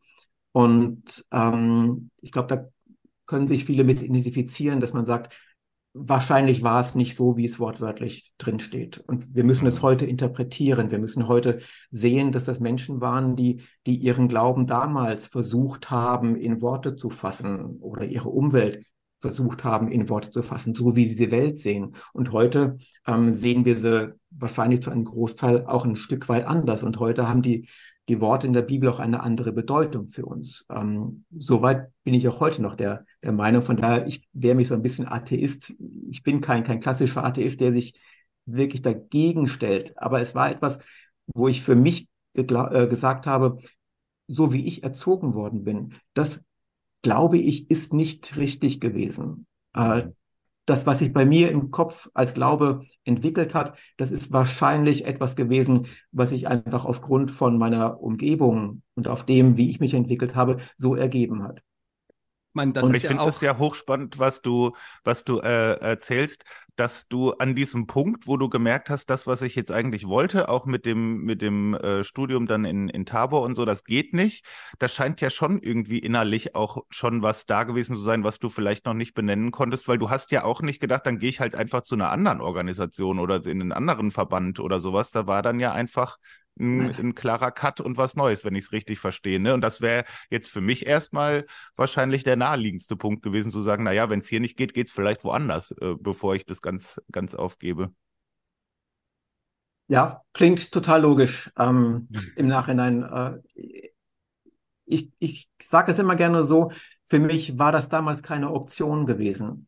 Und mhm. vielleicht bin ich jemand, der, der gesagt hatte, ich brauche irgendwo einen, einen Cut, äh, genauso wie ich mir nicht vorstellen konnte, dass ein, ein Therapeut oder irgendjemand anderes mir bei meinen Gedankengängen helfen kann, mhm. mhm. so konnte ich mir auch nicht vorstellen, dass irgendeine andere Glaubensrichtung mir helfen konnte. Mhm. Weil bei mir ist dieser komplette Glaube an, an einen Gott wirklich zerbrochen. Dieses ganze Fundament ist einfach in sich zusammengebrochen. Und dann kamen dann diese Punkte, wie soll, wie soll ich diesen Gedanken in meinen Kopf neu ordnen, dass das ja immer auch stimmen könnte, was ich geglaubt ja. habe. Ja, dieser Zusammenbruch ist ja nicht äh, zeitlich gleichzusetzen mit diesem Punkt, wo du, äh, wo du quasi diese, diese Berufungs- oder berufliche äh, Richtung irgendwie verlassen hast. Ne? Das kommt ja erst später. Ja, aber das weiß ich tatsächlich nicht mehr, wie, wie groß der Abstand war. Ähm, also ich habe, ich glaube wirklich, es war ein Zeitpunkt, wo mein Glaube mit einem Mal zusammengebrochen ist. An den Moment kann ich mich auch erinnern. Ich weiß sogar, wo ich da war. Ja. das ist für mich alles, alles sehr, sehr ähm, bildlich auch noch vorhanden. Ähm, ähm, erzähl mal, erzähl mal, weil das äh, finde ich dann immer, immer super spannend. An was für einem Punkt jemand sagt, nee, ich glaube, das glaube ich nicht mehr oder so. Also, äh, wenn du magst, wenn es dir nicht zu, zu persönlich ist, äh, führ das doch nochmal ein bisschen aus. Nee, in, dieser, dieser Zeit, wo man über seinen, seinen Glauben nachdenkt, das ist ja ein, ein Zeitraum, ähm, ist es ja so, dieser Gedanke begleitet einen ständig. Er ist quasi allgegenwärtig. Ähm, wenn, wenn man morgens aufwacht, sind diese Gedanken bereits latent irgendwo da, bis man abends ins Bett geht. Und latent hat man diese Gedanken ständig im Kopf, egal was man am Tag macht. Und ähm, ich war irgendwann bei, bei mir im Wohnzimmer, wo ich auch, ich glaube, grübelnd darüber nach, nachgesonnen äh, gesonnen habe, wie, wie sich etwas entwickelt hat in meinem Leben, wie sich mein Glaube entwickelt hat. Und dann kam ich eben an diesen Punkt, wo ich dachte, ich, ich komme da nicht weiter. Und es es bröckelt alles zusammen. Es kann so nicht stimmen. Und dann kamen diese, diese Logikgeschichten dazu. Naja, wenn aber der Teil nicht stimmt, dann kann es auch nicht stimmen, dass Gott irgendwie allmächtig ist oder allwissend ist oder, oder dass alles irgendwo doch Gottes Wort sein muss. Und ich, ich, es kann doch nicht stimmen, dass wenn ich die Bibel dann eben halbiere und sage, naja, ich nehme jetzt nur den Teil raus, der mir gefällt, ähm, das konnte nicht sein in meinem, in meinem Weltbild. Und du bist also quasi, du bist also quasi das beste Beispiel für das, was unsere Kon oder wovor mich äh, wovor ich immer gewarnt wurde, äh, wenn der erste Dominostein fällt, dann, äh, dann geht die Kette weiter und der Dammbruch passiert. Und wenn du erstmal anfängst, keine Ahnung, zu bezweifeln, äh, dass die Bibel 100% Gottes Wort ist, dann kommt ein, der nächste Stein und so weiter. Das ist ja das, äh, was auch quasi äh, aus konservativer Ecke, wovor immer äh, gewarnt werden man wird, meinetwegen, wenn, wenn Menschen anfangen, Theologie zu studieren oder so, ne, dann habe ich, äh, so, dann hört man ganz oft, oh, äh, pass nur auf, dass du deinen mhm. Glauben nicht verlierst, weil dort natürlich Informationen kommen, die man so in seiner äh, oder man Informationen kriegt und damit umgehen und die verarbeiten muss, die man so in seiner Herkunft nicht bekommen hat, über die Bibel, über Theologie, über, über Glaubensentwicklungen in der Kirchengeschichte und so weiter. Und du bist jetzt quasi eigentlich genau das Beispiel, vor dem wir ja. immer gewarnt wurden. Ja, ja aber ich finde diese, um, ähm, dieses System auch ja so perfide, so. ja. weil, äh, weil das ja zu einem Teil stimmt und zu einem Teil auch mhm. nicht. Ne? Also genau. das, das beschützt sich so von innen raus, dass du halt diese, äh, diese Glaubenssätze dann irgendwie so gesagt kriegst, ja, pass bloß auf, wenn du das, wenn du die, wenn du anfängst, so einen Schritt in die Richtung zu gehen, dann passiert auch das. Und dann machst du das, bewusst oder unbewusst, und merkst, stimmt, das passiert ja gerade, ne? Und, und du kriegst natürlich sofort Angst, weil du denkst, oh, das, da scheint ja doch was dran gewesen zu sein. Jetzt passieren bestimmt ganz schlimme Dinge. Aber du kannst halt auch ab einem bestimmten Punkt nicht mehr zurück, weil du denkst, ja, das, das kann ich so nicht mehr glauben und akzeptieren. Einfach, also äh, bin ich jetzt wahrscheinlich jetzt? irgendwie der Hölle anheimgefallen. Genau. Ja, das, ich ja. finde das ganz, ganz, ganz perfide, weil das ja funktioniert auf eine Weise, ne? Weil du erstmal das Gefühl hast, stimmt, die hatten ja. alle recht mit dem, wovor sie mich gewarnt haben, irgendwie. Richtig. Und das Interessante ist, ähm, wir stehen ja nicht alleine da. Ähm, damals dachte ich das, äh, das passiert keinem anderen. Äh, wenn wir heute mal gut, durch Internet wird es leichter, äh, sehen, wie vielen Menschen genau das passiert. Ähm, wie viele Menschen in dieser, dieser Klemme irgendwo hocken und genau wissen, ich mache jetzt etwas Falsches aufgrund meiner Prägung, aufgrund von meinem alten Glauben. Und natürlich rechnet man dann hoch. Ne? Das, da unterstützt uns unser Gehirn ja auch, ne? Thema mhm, Restrisiko. Mhm, genau. ähm, was passiert jetzt mit mir, wenn ich vom Glauben abfalle? Äh, wobei dieser Punkt vielleicht noch gar nicht mal so schlimm ist, aber dann die Nachkonsequenz, ähm, ja. wenn das eben doch gestimmt hätte. Und, genau. und ich denke, um, um diesen Punkt wird sich auch unser Podcast heute ein bisschen drehen. Und das finde ich sehr, sehr spannend, weil das etwas ist, ähm, wo ich natürlich heute auch gerne mal drüber, drüber berichte. Wie ist denn ein, ein Leben jetzt heute als aus meiner damaligen Perspektive würde ich sagen, Atheist ähm, oder Christ oder nicht Christ. Ähm, wie, wie lebt es sich denn damit? Ähm, gibt es Dinge, die man, die man vermisst? Gibt es Dinge, die, ähm, die man auf, sich auf andere Weise auch holt? Mhm. Wie steht man zum Thema Sinn des Lebens? Ähm, wie steht man zum Thema Tod? Wie steht man zu diesen offenen Fragen? Wie steht man zum Thema ähm, christliche Werte und so weiter? Mhm. Und das sind ja dann noch Themen, äh, was mal ganz interessant ist, wenn man eben auf dieser, dieser Kippe steht. Und einer von euch meinte auch, naja, es gibt schon viele Menschen, die auch in dem Glauben hin und her pendeln. Ne? Ja. Wo man so sagt, wo, wo stehe ich eigentlich gerade? Bin ich eigentlich noch Christ? Naja, aufgrund meiner alten er Erziehung bin ich schon lange kein Christ mehr, aber ich habe trotzdem ja noch christliche Werte. Ähm, stehe ich noch richtig im Glauben oder ähm, bin ich irgendwo dazwischen? Und die Frage ist auch etwas, dann äh, recht entscheidend, wie geht es mir dabei? Ja. Mhm, und, voll. Oder komme ich ähnlich wie es bei mir der Fall war, ich sag mal, in dieser Zwischenwelt, in der ich so gelebt habe. Und ich bezeichne das aus meiner Perspektive heute als eine Zwischenwelt, also die ich nach dem Glauben hatte und wo ich dann quasi in dieser Welt drin war, hm, ich glaube, ich glaube gar nicht mehr. Ähm, aber natürlich sind mir manche Werte noch wichtig und auch Gott war mir natürlich nicht mit einem Mal auf einmal eine, eine Fiktion geworden, sondern das war ja eine Entwicklung. Und innerhalb von dieser Entwicklungszeit, innerhalb dieser, nennen wir sie mal Zwischenwelt, ähm, ging es mir eben auch schlecht. Ja. Und in dieser Zwischenwelt hatte ich diese, diese Angststörungen und die waren, die waren wirklich schlimm. Das waren wie mit einem Schlag war ich in einer Situation, wo ich mir vorgestellt habe, ähm, ich lande in einer, einer ewigen Feuerhölle. Ja? Und bei, bei mir ging das so weit, ähm, vielleicht bin ich ein recht visueller Mensch, der eine große Vorstellungskraft hat. Ich habe mir überlegt, wie, wie sieht denn das aus, wenn ich eine Sekunde lang meine, meine Hand mal ins Feuer halte? Ja? Und jetzt rechne doch mal hoch, wenn es zehn Sekunden sind, eine Stunde, eine Woche, ein Jahr. So, und jetzt sind wir irgendwann bei dem Thema, was ist eigentlich Ewigkeit? Ne? Und, und dann merkt man schon, ähm, das hält unser Kopf nicht mehr aus.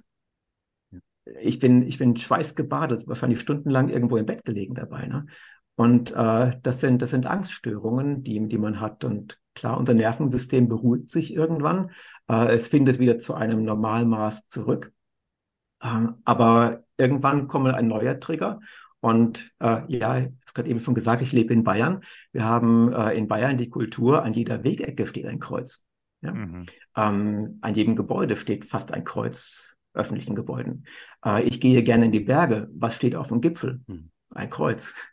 So, und jetzt kannst du entweder versuchen, dein, dein Leben ohne diese Kreuze zu machen, also irgendwelche Wege zu finden, wo du wenig Kreuze findest.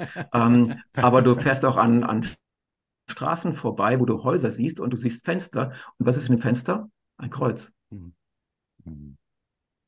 Ja. So, und, und äh, dieses Kreuz sieht ja nur mein Unterbewusstsein. Ne? Wir fahren irgendwo vorbei und irgendwo sieht man ein, ein Kreuz am Wegrand oder sonst wo oder einen christlichen Aufkleber, den Fisch. Und zack, katapultiert es dich in Millisekunden ähm, in eine Angststörung. So, und was ich jetzt gerade gesagt habe, in Millisekunden, da sind wir bei, bei einem ganz wichtigen Thema, auch in der, in der, ähm, auf dem Weg zu einer, nennen wir es mal, Heilung. Äh, es ist keine, keine Millisekunde, in der nichts passiert, sondern es ist ein, ein Prozess zwischen Reiz und Reaktion. Und mhm. in diesem Prozess, das ist wissenschaftlich sehr gut erforscht mittlerweile, ähm, passiert eine ganze Menge. Und ja. dort passiert nämlich, da kommen alte Glaubenssätze hoch. Äh, wir holen uns auch bestimmte Gedanken, bestimmte Dialoge oder wir holen uns Bilder in unseren Kopf, die wir aus unserer Vergangenheit her kennen. Und das sind immer die gleichen Bilder. Es ist immer ein, ein gleicher oder ein ähnlicher Ablauf. Das sind vielleicht vier, fünf verschiedene Wege, wenn man das mal genauer betrachtet, die äh, in dem Moment eigentlich abgespielt werden. Und dann, und wir erleben das Ergebnis. Ja? Mhm. Wir wachen dann mhm. quasi in dem Ergebnis wieder auf. Jürgen, das Aber, ist, das ist total faszinierend, was du da gerade, wie du das beschreibst.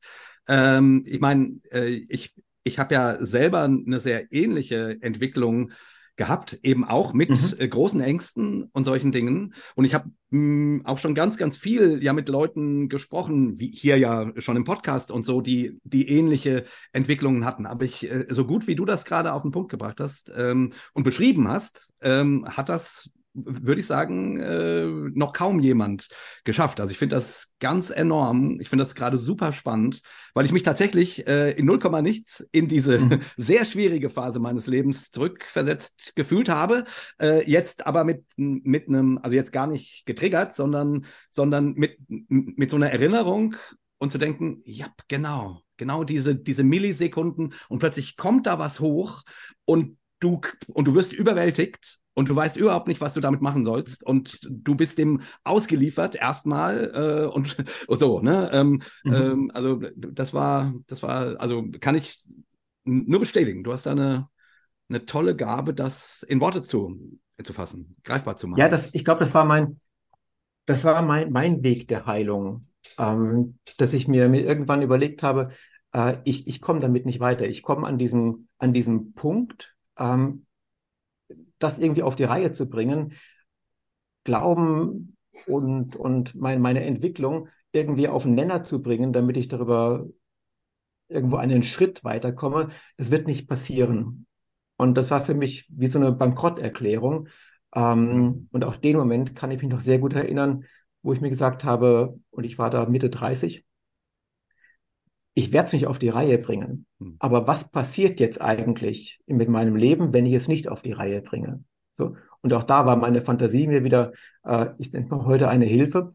Ich habe mich auf einmal ähm, in einer Zeit gesehen, wo ich dann wirklich mal irgendwann ein alter Mann bin, vielleicht irgendwie kurz vor dem Tod stehen würde, vielleicht sogar irgendwo im Krankenhaus, vielleicht sogar in irgendwelchen Krankheitssituationen. Und dann hätte ich diese Gedanken immer noch. Hm. Und was mhm. wäre denn, wenn ich, wenn ich so mein Lebensende begleichen würde? Das hört sich jetzt unheimlich theatralisch an, aber, aber so war es. Ähm, und, und dieser eine Punkt, ähm, der hat mich dazu gebracht, dass ich sage, ich, ich muss hier einen Cut machen. Weil äh, so, ganz ehrlich, will ich nicht leben und so will ich auch nicht sterben. Weil in der Zeit später ähm, werde ich keine Möglichkeiten mehr haben, da noch irgendetwas zu machen. So, aber jetzt war ich Mitte 30 und ich habe mir gesagt, naja, ich hatte eine 25-jährige Prägung erlebt. Das muss doch möglich sein, mich anders zu prägen. Dann nehme ich mir halt nochmal 25 Jahre, dann bin ich 50 oder 60 und dann, äh, dann bin ich raus aus der Geschichte. So war meine, meine logische Überlegung. Und dann habe ich mir, cool. dann habe ich mir irgendwann gesagt, so und diesen, auch wenn es mir total schwer gefallen ist, obwohl das auch wirklich ein Schritt war durch die Angst, ich sagte, ähm, ich muss diesen Glauben jetzt einfach beiseite legen. Ich muss ihm jetzt, ich habe das äh, wirklich so, so bildlich auch gemacht, ich habe dem quasi einen Platz in meinem Leben gegeben, wo ich sagte, ähm, es ist nicht, weil, weil, du, weil du schlecht bist, es ist nur, weil ich mit dir nicht zurechtkomme. Mhm. Ähm, mhm. Aus dem Grund muss ich diese Gedanken jetzt beweiterlegen und ich möchte und ich werde nicht mehr darüber nachdenken oder forschen, wie ich anders glauben könnte, wie ich besser glauben könnte, ob es einen sinnvolleren Weg gibt. Ähm, ich werde es einfach jetzt aufhören, darüber nachzudenken. Und ich habe ihm symbolisch sogar eine Blume hingelegt und das Ganze wie so eine Kugel auf einen Platz gestellt und sagte, da ist dein Platz. Ähm, ich achte das. Äh, das ist keine Kritik daran, nur ich komme mit dir nicht mehr zurecht. So, und ab dem Zeitpunkt habe ich dann wie auf einer Skala von welche Probleme habe ich denn noch in meinem Leben, mir die Probleme rausgesucht, die ich handeln kann. Dazu gehörte mein Beruf, dazu gehörte meine Beziehung und dazu gehörte auch äh, Psychologie, mhm. weil ich mich auf den Weg gemacht habe und überlegt habe, wie gehen denn andere Menschen mit, mit Ängsten um? Ähm, was ist überhaupt Angst? Ähm, Warum führt mich Angst so, so schnell in diese, diese Paniksituation? Und gibt es wirklich ähm, keine Möglichkeiten zwischen Reiz und Reaktion noch was zu machen? Was ist eigentlich in diesem Raum zwischen Reiz und Reaktion? Was passiert denn da? So, und das war jetzt zusammengefasst so, natürlich ein, so, so ein Weg, wenn man mal anfängt, sich darüber zu informieren, dann kommt man in viele Sackgassen auch rein, wo man denkt, hm, glaube ich nicht, dass mir das helfen könnte. Mhm. Aber man hat ein klein bisschen mehr verstanden. Und so kommt man immer mehr zu Personen, zu äh, Gedankengängen, die in diese Richtung gehen. Und ähm, das hat mich fasziniert und immer mehr fasziniert. Und gleichzeitig habe ich zu dieser Zeit, ich hatte eine Stunde oder eine Dreiviertelstunde bis zu eine Stunde einen Arbeitsweg, wo ich mit dem Auto unterwegs war und ich habe äh, CDs gehört, ich habe Podcasts gehört. Ähm, wo es um die, die Entstehung der Menschheit geht, um die Entstehung der, der Welt. Da gibt es ganz tolle Bücher dazu. Und ich habe so ein bisschen unbewusst ähm, einfach Dinge gehört, wie andere Menschen die Welt sehen. Mhm. Eben, welche Alternativen es eigentlich gibt. Und ich fand, ich fand das toll, wie andere Menschen gelebt haben. Ich habe dort Biografien gehört auf dem Weg. Und es waren morgens eine Stunde oder fast eine Stunde, abends eine Stunde. Und ich war fasziniert von, von diesen Büchern. Ich hatte einen Beruf, wo ich äh, recht viel mit, mit Kunden unterwegs war. Äh, ich bin ins Ausland manchmal gefahren, nach in Schweiz und Österreich. Ähm, auf dem Weg dahin, was habe ich gemacht? Ich habe mir die Dinger reingezogen. Und auf dem Weg ist etwas passiert. Das habe ich erst später gemerkt. Wenn wir über, über Angststörungen sprechen, dann sind zwei Kanäle ganz entscheidend dafür. Das eine ist der, der visuelle Kanal und das andere ist der auditive Kanal. Mhm. So. Und wenn ich den auditiven Kanal aber auch mit anderen Dingen, ich sage jetzt nicht stresse, aber belege, füttere, füttere ähm, dann tut sich was in meinem Gehirn, ja. Das heißt, ich bekomme eine ganz andere neue Prägung, ja. Ähm, ich füttere meinen Kanal mit, mit Dingen, die ich mir selber ausgesucht habe die mir selber wichtig geworden sind oder über die ich gerne mehr lernen möchte. Ja? Und so hat sich nach und nach etwas in meinem Leben ergeben. Und das waren dann immer so Etappen gewesen, wo ich irgendwann gemerkt habe, meine, meine Angststörung ähm, ist nicht mehr so extrem. oder die Abstände zwischen den, den Angststörungen, die dann mich so erreichen, die werden größer. Ja.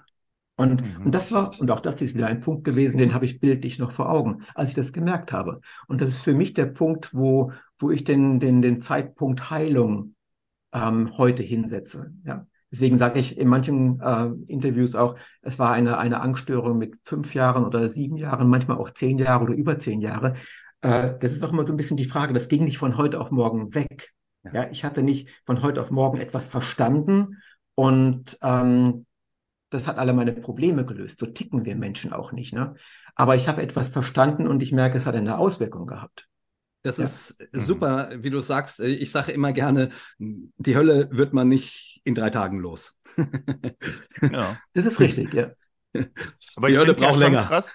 Ja, ja, ja, genau. Das, äh, das, das, hat, das habe ich gerade so gedacht. Das ist doch schon irgendwie erschreckend auf eine Weise, dass das, was sich so am tiefsten einschreibt, diese angstbesetzten Sachen sind. Ne? Man ja. könnte ja auch an so einem Punkt, wo man das, äh, wo man das auseinanderbaut und anfängt zu hinterfragen und vielleicht auch hinter sich lässt, äh, da wäre es doch viel schöner, wenn man denkt, ab und zu ploppt noch mal so ein, so ein positiver Gedanke auf. Ne? Aber das, was dich dann wirklich verfolgt die ganze Zeit, sind diese angstbesetzten Sachen. Das ist doch, das ist doch eigentlich schade. Wobei das ich, ist schade. Ja, wobei, wobei ich mir vorstellen kann, dass das auch ganz viel mit Persönlichkeit zu tun hat. Weil es gibt ja. Menschen, die ja. haben einen viel leichteren und positiveren Zugang zu ihrem Glauben, sei es durch Prägung, sei es durch Erfahrungen, die sie gemacht haben, sei es dadurch, dass sie eine andere Persönlichkeitsanlage haben. Zumindest äh, begegne ich solchen Leuten ja auch immer wieder. Also es ist gar nicht so, dass jeder äh, eine Angststörung entwickelt, wenn er religiös wird oder durch seine Religiosität. Ähm, Nein, das ist völlig und, richtig. Um, und, und, nur um, um den, den, Satz fertig zu sagen, und bei denen ist, ist es dann so, wenn die ins Zweifeln kommen, äh, dann, dann ploppen oft äh, genau diese eher positiven Dinge hoch, äh, die sie dann wieder äh, keine Ahnung, in den Glauben ziehen oder so. Die, die Vorstellung, dass sie von Gott geliebt sind oder so. Ne? Ähm, also okay, also ich, das würde ich wirklich gern mal mhm. hören, weil das habe ich noch nicht so oft gehört, so im, naja, im Gespräch wie, irgendwie. Na gut, wir sprechen natürlich oft mit Leuten, die, die mit dem Glauben fremdeln. Ne? Äh, oder gefremdelt haben ähm, und sozusagen. Ähm, und du fremdelst ja mit dem Glauben äh, eben, weil du dich an Dingen reibst, weil Dinge dir nicht mehr plausibel sind, weil du eben zum Beispiel merkst, boah, das macht mich ein Stück weit krank. Huch. Äh, ja, natürlich. Ich, ne? Aber ich, also zumindest meine Erfahrung ist so, äh, also, also, es gibt auch eine ganze Menge Menschen, die wissen gar nicht, wo, worüber ich rede, wenn ich sowas erzähle, weil deren Glauben mhm. ist ganz anders. Ähm, die, die, die sind anders aufgewachsen. Die sind anders, äh, mit anderen Bildern groß geworden. Da spielt die Hölle vielleicht äh, so eine weltanschauliche Rolle, so nach dem Motto, ja, das große Gericht und bla bla bla. Aber da wird sich keine großen Gedanken darüber gemacht, dass man selber dort landen könnte. Nee, nee, das muss ja auch nicht nur die Hölle sein, ne? Aber ja. das, aber also ich meine jetzt ja wirklich Personen, die dabei sind, äh, den Glauben zumindest, den, der sie geprägt hat, irgendwie zu verlassen. Ne? Und was ja. dann was, was einen dann vielleicht daran hindert oder was man so am längsten mit sich rumträgt. Und ja, selbst ohne stimmt. die Hölle sind das ja so Dinge wie, ja, was weiß ich, dann gehört man, dann fällt man halt aus irgendwelchen sozialen Strukturen raus oder dann genau. passieren ja. irgendwelche anderen Sachen oder sowas. Also ich kann mir nur schwer vorstellen, ja. dass man in so einem Prozess denkt, stimmt, eigentlich war das doch alles viel schöner irgendwie. Also leichter könnte ich mir vielleicht noch vorstellen, aber nur im Sinne von, das war halt ein Welterklärsystem, was irgendwie äh, in sich geschlossen funktioniert und jetzt wird alles viel komplizierter. Aber das, das, das, das Hauptding, was aufploppt, irgendwie die positiven Sachen sind und die anderen weniger, das, also das, ich würde es wirklich gern mal hören, wenn eine Person nee, ich mein, das erzählt. Nee, da hast du recht. Also die, die, die, wenn du quasi in so eine Art Dekonstruktionsphase, Erlebnis und so weiter kommst, ähm, also die Leute, die ich jetzt meine, die kommen in der Regel gar nicht an so einen Punkt. Also, ja, ja, das ist völlig klar. Das weißt du, was ich meine? Ist selbstverständlich, ja. ja. Das ist äh, ohne genau. Frage, genau. klar. Das gibt es auf jeden Fall, sicherlich. Ja. Das wäre auch schlimm, wenn nicht, weil dann das wäre ja ein furchtbares äh, Konstrukt, sonst wenn äh, ja, alle Menschen da nur sitzen und nur negative und angstvolle Erfahrungen machen. Eben, also dann, dann, dann wäre der Glaube schon eine ziemliche, oder dann, dann würde ich sagen, dann soll, also äh, ich habe ja lang gebraucht, äh, dazu wieder zu einer fröhlichen Art und Weise zu glauben zu finden. Ähm, aber wenn das nicht möglich wäre, äh, dann hätte ich, also dann, dann finde ich, ja, dann sollte man den ganzen Scheiß wirklich lassen. Also.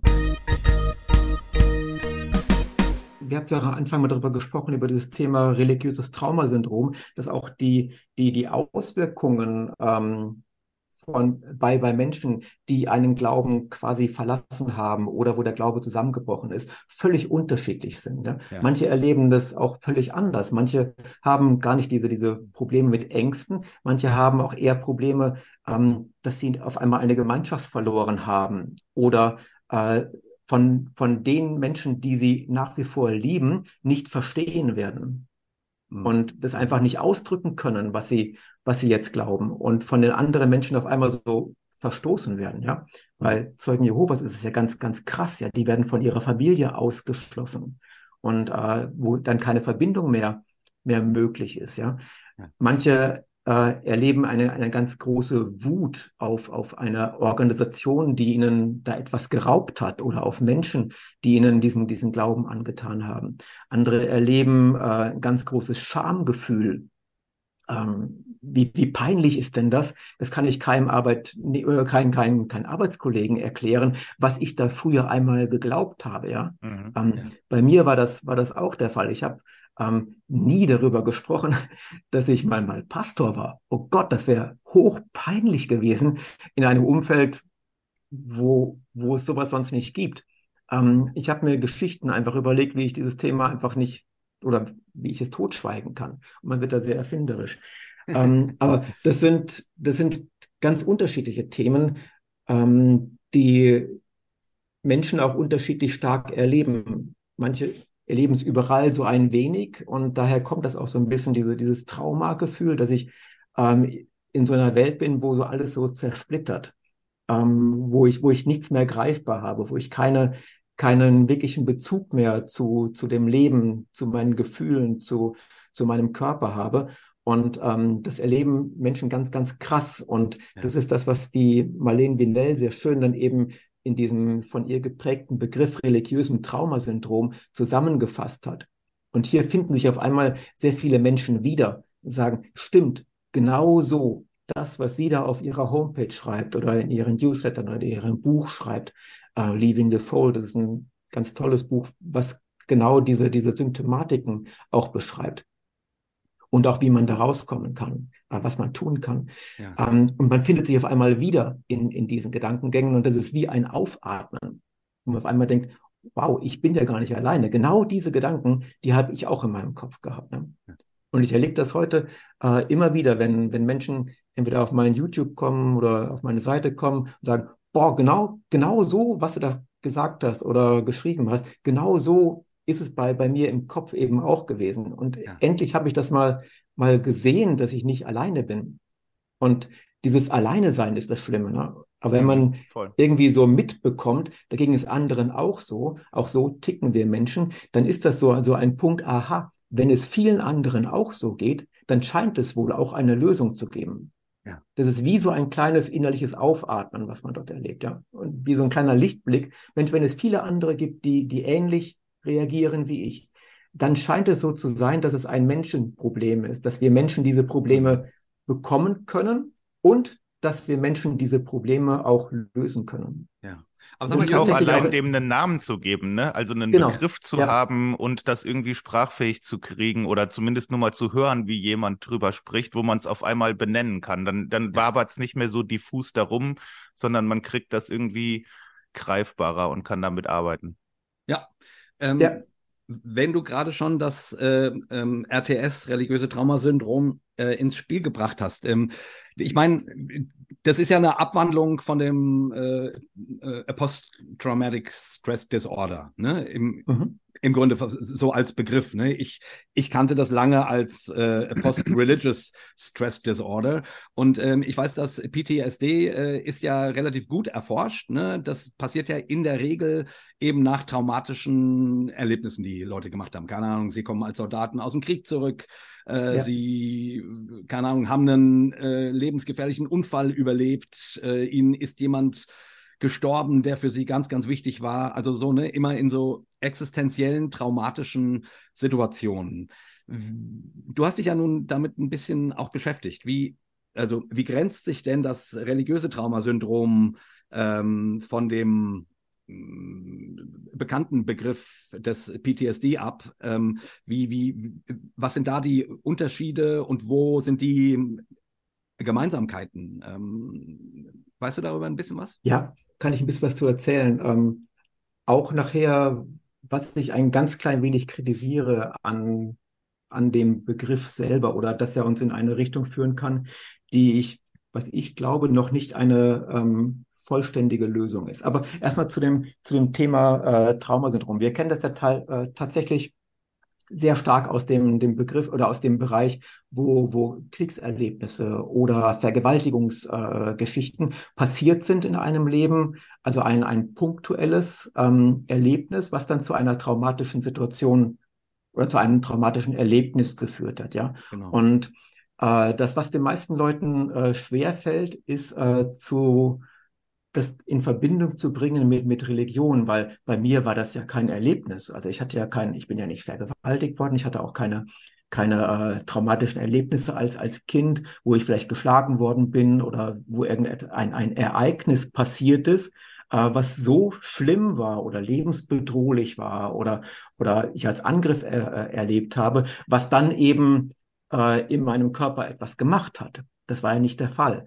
Und ähm, das ist ein wenig dieses Missverständnis, dass wir relativ wenig auch in unserer Gesellschaft über Trauma wissen, auch wenn es immer mehr zum Gespräch wird. Aber ähm, es gibt über diesen, diesen punktuellen Trauma ähm, Begriffen oder Situationen eben auch andere Traumaarten. Es gibt zum Beispiel das Thema Entwicklungstrauma. Ja? Und hier geht es äh, nicht um einen Zeitpunkt, sondern um einen Zeitraum, den wir ähm, dramatisch erleben. Ja, und hier finde ich mich noch am ehesten wieder, wo ich eben, ich sag mal so über 25 Jahre mit diesen Gedanken eben gelebt habe. Wenn ich nicht Punkt, Punkt, Punkt mache, richtig glaube mal auf den, auf den Punkt zu bringen, dann komme ich in die Hölle. Oder wenn ich nicht missioniere, dann kommen andere in die Hölle. Oder da ist einer für dich gestorben ähm, der wurde von, von, von seinem Vater ans Kreuz genagelt. Ähm, oder in der Bibel steht, dass Gott mal die ganze Menschheit ausgerottet hat. Und äh, das steht in Kinderbibeln drin, ja.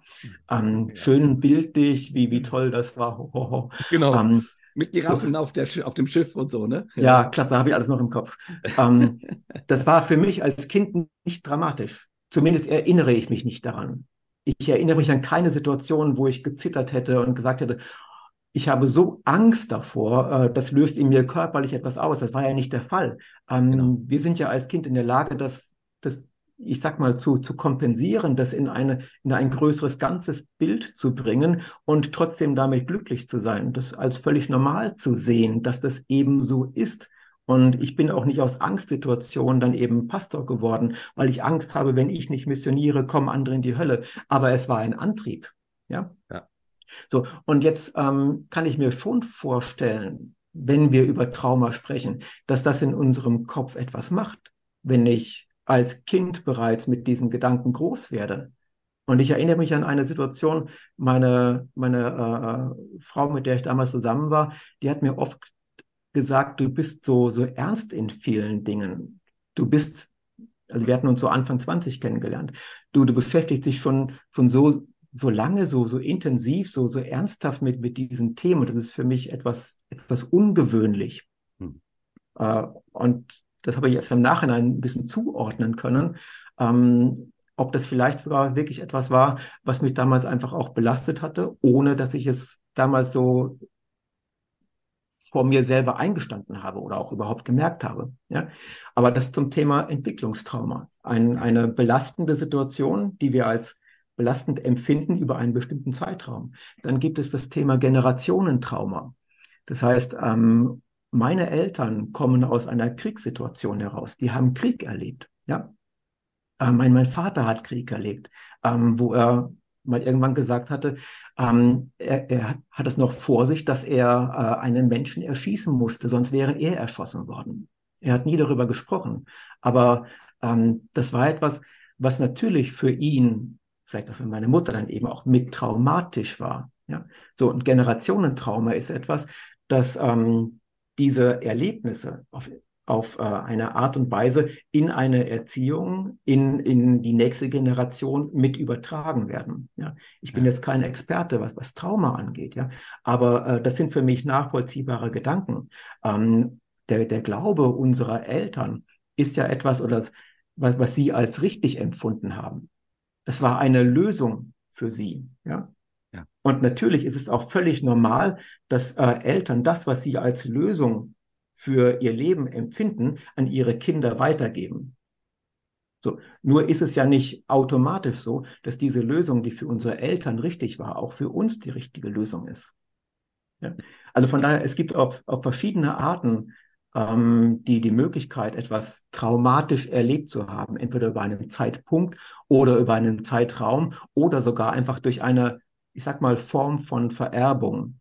Und ob das jetzt in den Genen mit drin steckt oder ob das einfach durch die Art ist, wie ein Mensch, der traumatisiert, durch, der durch Krieg traumatisiert wurde, dann eben lebt und natürlich diese Gedanken oder sein Leben, sein Weltbild in irgendeiner Form auch in die nächste Generation äh, mit überträgt durch seine Handlung, durch seine Art und Weise, worüber er redet, wie er darüber redet oder worüber er auch nicht redet. Natürlich hat das Auswirkungen auf das Kind, was damit groß wird. Ja. Mhm. Also von daher, es gibt sehr viele unterschiedliche Formen, ähm, dass etwas traumatisch in mein Leben kommt und ich eine, eine Reaktion darauf habe, die für mich dann auf einmal ähm, eine traumatische Reaktion ist, hm. die sich entweder in Angststörungen äußert, die sich in anderen Dingen äußert, die sich auch körperlich äußern kann. Ja? Und äh, so ist es für mich eine, eine große Hilfe gewesen, mich dort eben wiederzufinden und das auch einzuordnen. Ja, wow. Was wäre deine Kritik daran gewesen? Weil du gesagt Kritik hast, so, so, ganz glücklich bist du mit dem Begriff nicht? Äh, Kritik ist zu viel, äh, das war vielleicht das falsche Wort. Ähm, ich habe das, das, so erlebt, ich habe auch Fortbildungen in diesen, diesen Bereichen gemacht und die, die beste Hilfestellungen, die ich bei, bei traumatisierten Menschen äh, gesehen habe oder so empfunden habe, ist die körperorientierte ähm, Therapie. Hm. Das heißt, wo wir ähm, sehen, das ist keine, keine gedankliche Geschichte, die ich gedanklich lösen kann, sondern äh, Trauma steckt im Körper und das ist auch nachgewiesen. Das ist auch, ähm, denke ich, mit die, eine, eine sehr, sehr sinnvolle Art und Weise, ähm, den Körper, den viele traumatisierte Menschen ähm, einfach bisher nicht beachtet haben. Klammer auf, wir als Christen doch auch. Ja, wir haben doch auch eher ein etwas 100%. körperliches, äh, ein körperfeindliches Bild, so ein wenig, ja. ja. Ähm, Klammer zu. Äh, das heißt auch, wir haben diese, diese, ähm, diesen, diesen Drang, eher etwas gedanklich zu lösen. Und Trauma ist aber etwas, was eben auch eine körperliche Veränderung äh, bewirkt. Das heißt, in unserem Kopf tut sich da etwas, also in den Verknüpfungen im, im Gehirn tut sich etwas, das ist nachweisbar. Ähm, die, die Therapie aber jetzt rein auf einer körperlichen Ebene äh, durchzuführen, denke ich, ist bei einem religiösen Trauma zu wenig. Hm. Ich glaube, es ist eine große Hilfe, gerade weil wir es auch ähm, gewohnt sind, etwas nicht körperlich zu betrachten und ich glaube, wir müssen unseren Körper mit ins Boot nehmen. Wir, wir müssen es schaffen, ähm, dass unser Körper das Gefühl von Sicherheit äh, und Angekommensein auch fühlt. Kannst und du da ein Beispiel für nennen, wie, wie du ähm, bei dir oder eben auch mit anderen körperlich arbeitest, um, um, äh, um so einem RTS äh, zu begegnen? Ganz ehrlich, das beste körperliche Empfinden, was ich, was ich empfehlen kann, ist Sport. Mhm. Ähm, durch, durch Sport bekomme ich eine, eine bessere Muskulatur. Wenn ich eine bessere Muskulatur im Körper habe, ähm, dann hat mein Körper ein Empfinden von einer Grenze, das Empfinden von einer Stabilität. Ähm, ich habe tatsächlich in der, der Zeit, wo ich die Angststörung hatte, mit äh, Sportklettern angefangen. Ähm, nicht aus dem Grund, weil ich damit äh, mich therapieren wollte, ähm, einfach weil ich bin dazu gekommen, wie die Jungfrau zum Kind ist. War einfach ein Ding, was mir gefallen hatte. Und ich habe mit Sportklettern angefangen. Gleichzeitig habe ich dadurch natürlich auch äh, Muskulatur aufgebaut. Gleichzeitig habe ich damit auch ähm, mich mit Angstsituationen beschäftigt, beim Klettern, wenn man fallen könnte und, und so weiter. Das ist ein ganz tolles Empfinden, ähm, wo der, der Körper auch etwas lernen kann, mit, mit Situationen umzugehen, die gefährlich sein könnten, aber ich überwinde es dann trotzdem. Und ich denke, jedes Mal, wenn wir etwas, etwas körperlich tun, unsere, unseren äh, Körper bereits schon etwas stabilisieren, ist es eine Hilfe dafür, ähm, mich mit, mit Trauma zu beschäftigen. Mhm. Das nur, also es gibt noch viel äh, sehr spezifische Übungen auch dazu, was man körperorientierter machen kann. Aber das ist etwas für mich, was am einfachsten zu machen ist, weil ich es gleichzeitig mit einer Leidenschaft verbinden kann.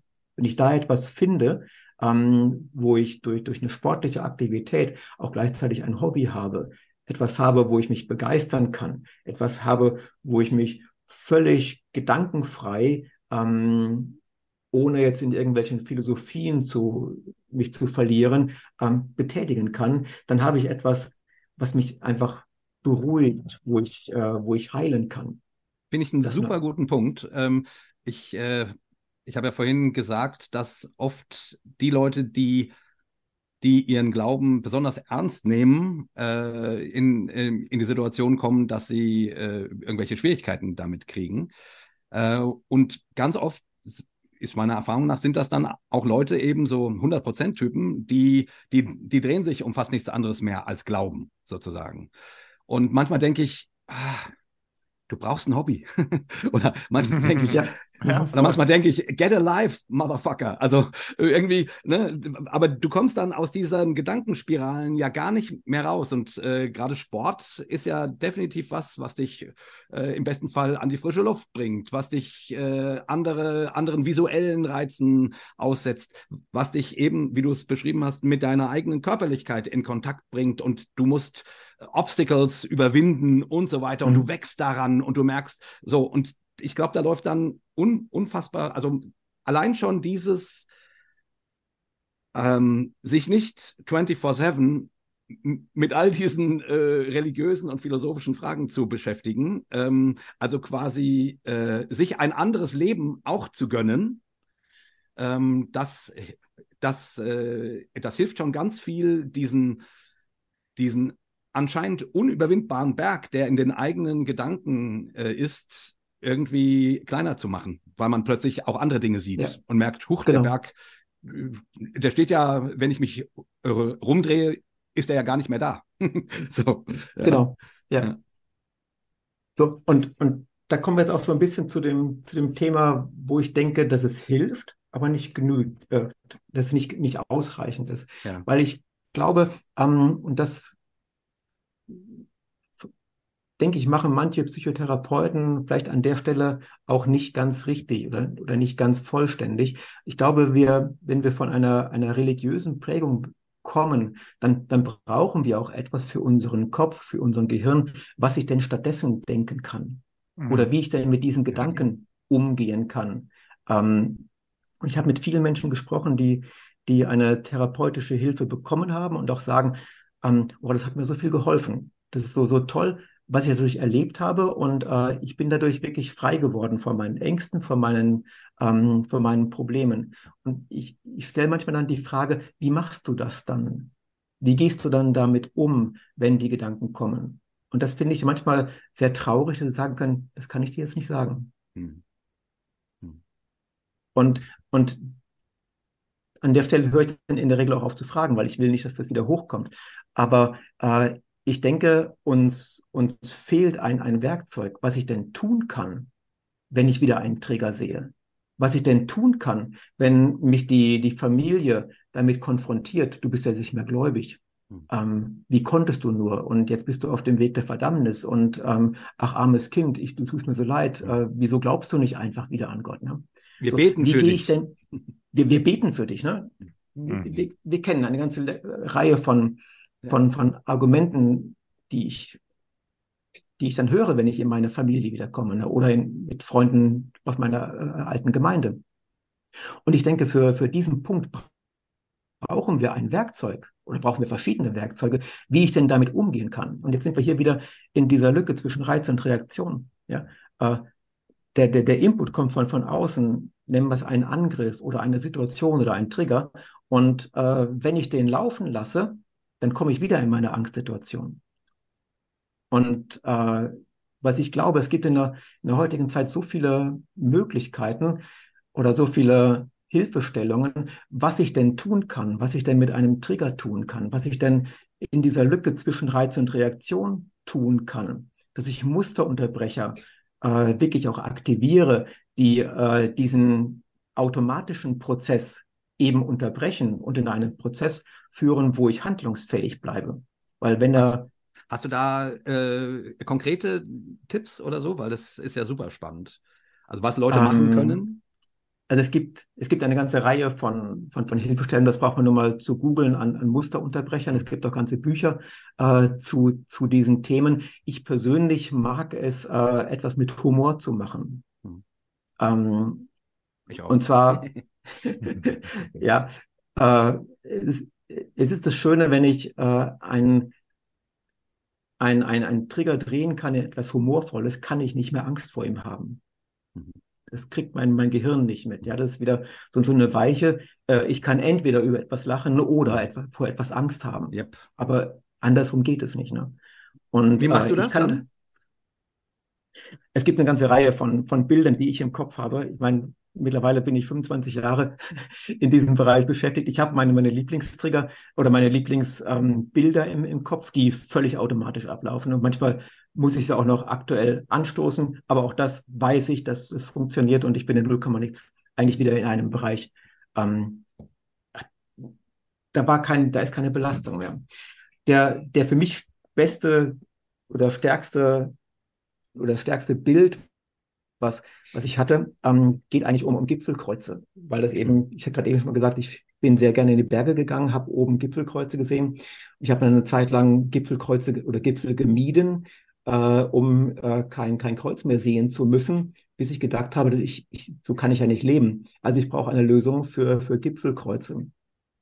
Und ich bin dann tatsächlich dahin gekommen, dass ich sage, lieber Gott, nimm es nicht persönlich, aber ich mache da jetzt eine andere Geschichte raus.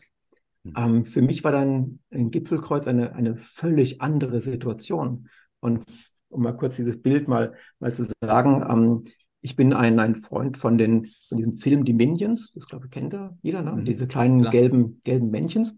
Und ich habe mir die, die Geschichte gemacht, ähm, die Kreuze, das ist eine ganz andere Geschichte. Damals die Minions, vor, lange vor und bevor es unsere Zeit gab, lebten die Minions in, in sehr großen Höhen auf, den, auf unseren Gipfeln. Und die mussten natürlich dann irgendwann auch mal zu anderen Völkern hinkommen, ne? weil die Verwandtschaft lebt auf anderen Bergen und so weiter. Und die Minions konnten aber nur in dieser großen Höhe leben. Die konnten nicht ins Tal. Und das Problem war dann, wie kommen die Minions von einem Gipfelkreuz zum anderen und äh, von, von einem äh, Gipfel zum anderen. Und da haben die sich diese, diese Gipfelkreuze gemacht. Das sind nämlich Katapulte. Ja, man, kann das, man kann das unten auch noch sehen, die sind alle in so einer, einer Verankerung drin. Und wenn du, wenn du mal schaust, die Gipfelkreuze, die richten sich alle auf einen anderen Gipfel hinzu. Ja. Und damals hat man das so gemacht, man hat die Gipfelkreuze genommen und hat die nach unten gezogen, hat den Minion draufgelegt und pfrr, sind die dann quasi zum, zum, zum anderen Gipfel ge, äh, geflogen.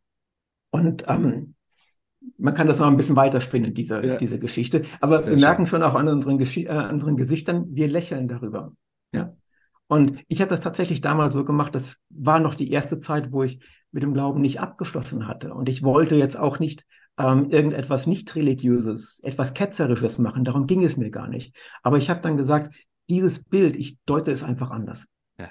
Ich mache mir da eine Geschichte raus. Ja. Und jedes Mal, wenn ich äh, heute Gipfelkreuze sehe, kommt automatisch dieses Minion-Bild und ich, ich lächle drüber. ähm, oder um mal ein ganz anderes Beispiel zu nehmen, auch äh, von einer, einer, Frau, mit der ich zusammengearbeitet habe, die hat gesagt, ich habe immer das Problem mit, mit Ohrwürmern.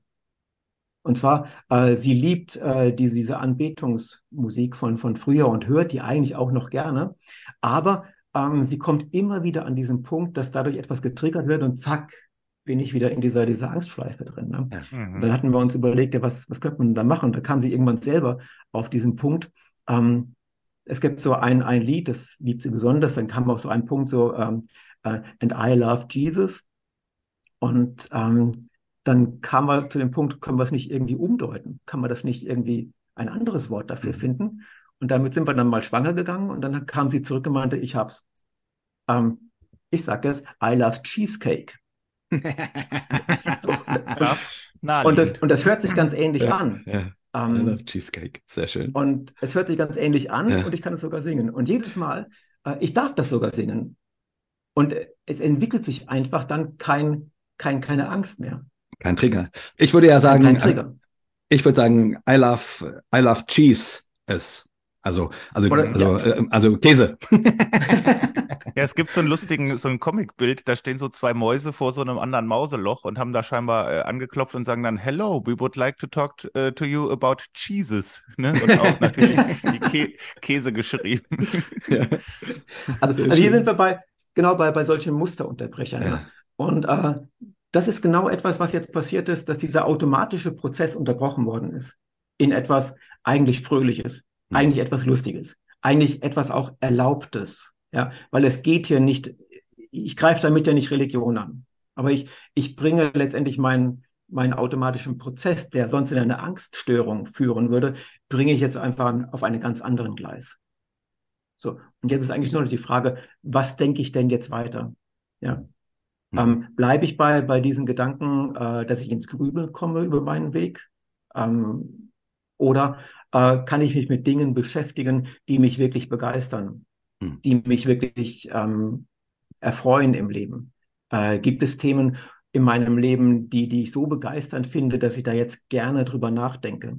Ja? ja. Und hier sind wir in, in diesem Punkt, wo ich dann eben auch in, wenn jemand mit mir zusammenarbeitet, genau diese, diese Schritte mache. Wie kann man eigentlich diese, diese Gedanken, das muss nicht immer Angst sein, das kann auch Scham sein, das kann auch hm. in, in Richtung depressiven Problemen kommen. Ne? Äh, das sind ja immer so diese irgendwelche Trigger, die ich habe, die, ähm, die irgendwann kommen, die mich irgendwann auch dann an einem glücklichen Leben hindern und die mich dann irgendwann gefangen nehmen. Ja, genau. Und dann ist die Frage, wie gehe ich damit um? Was kann ich im Vorfeld tun? Und äh, in welche Richtung kann es dann gehen? Spannend. Und an der Stelle müssen wir vielleicht noch dazu sagen, ich bin kein Therapeut, ja. Ich mhm. bin auch kein, kein Psychotherapeut, äh, der wirklich krankhafte Situationen betrachtet. Ähm, das ist nicht mein Punkt und das, ähm, ich werde das auch in Zukunft nicht tun. Das möchte ich auch gar nicht. Äh, ich möchte aber mit den Leuten zusammenarbeiten, ähm, die weit vor einer krankhaften Störung sind.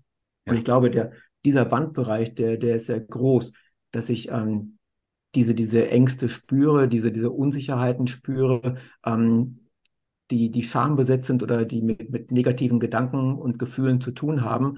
Und ich glaube, bevor es krank, krankhaft wird, kann ich prophylaktisch tätig werden. Kann ich etwas für mein Leben tun, äh, was mich einfach in eine, in, einen, in eine positive Stimmung auch hält. Ja. Oder eine ja. posit positive Sichtweise hält. Ne? Ja.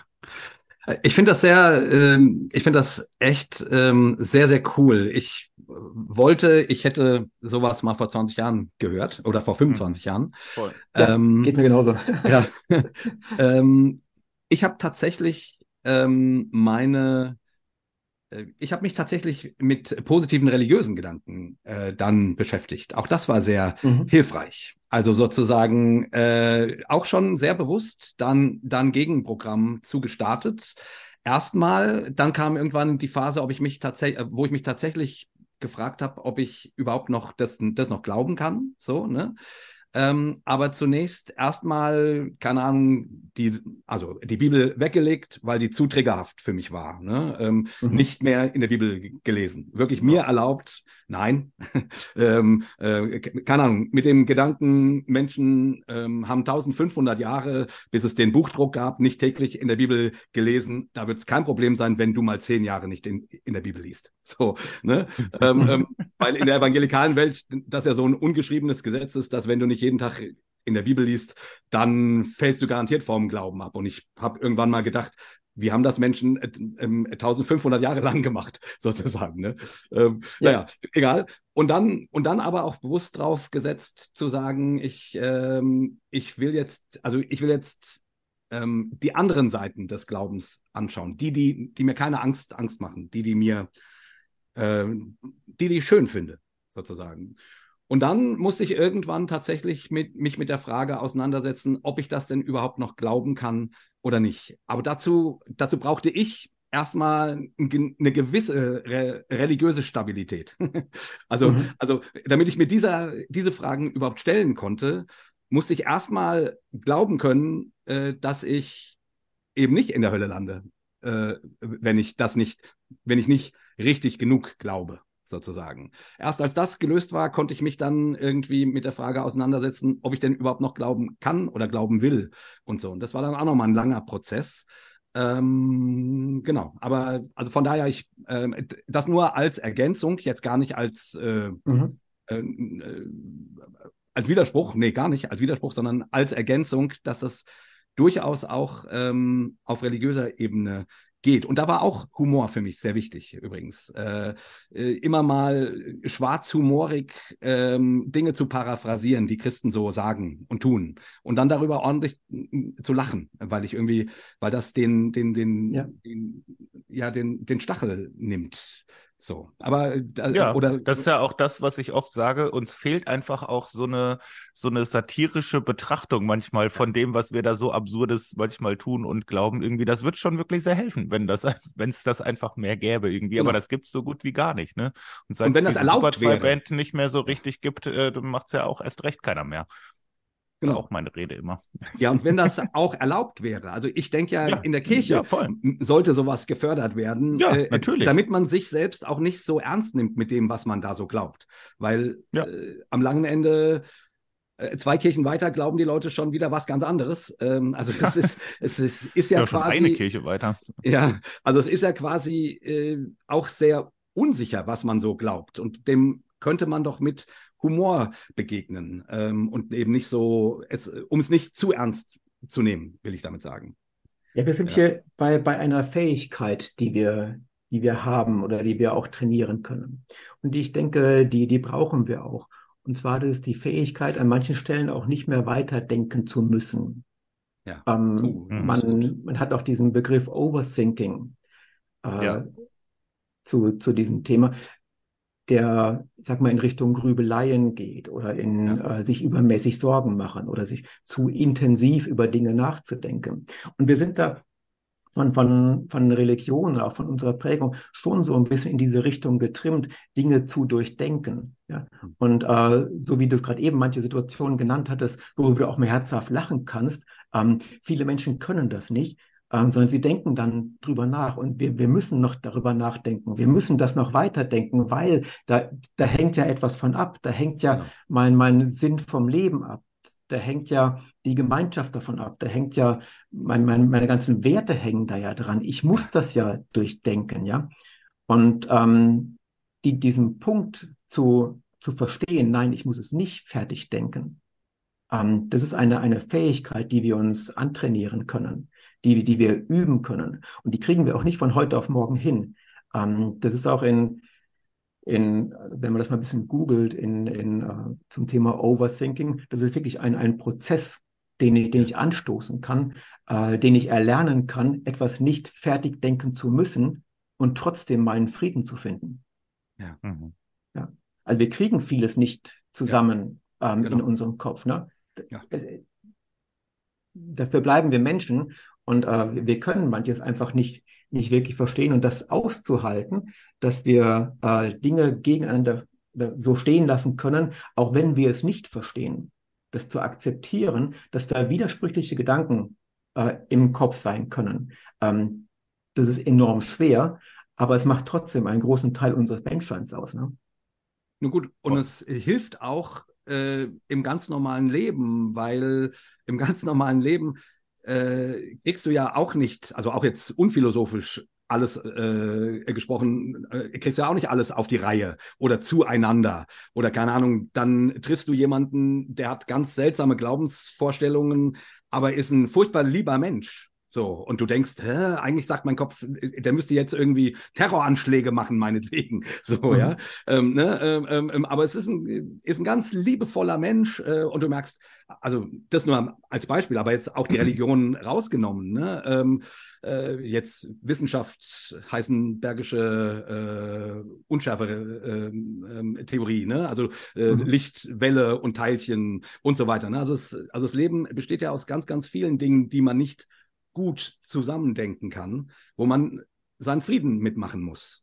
So, ähm, mhm. von daher äh, geht das, glaube ich, im religiösen Bereich. Ähm, also ich, ich denke immer, ähm, wo sonst als hier sollte man diese Fähigkeit entwickeln können, weil wenn es um das Thema Gott geht, ja, wie soll denn das irgendein Mensch schlüssig erfassen können?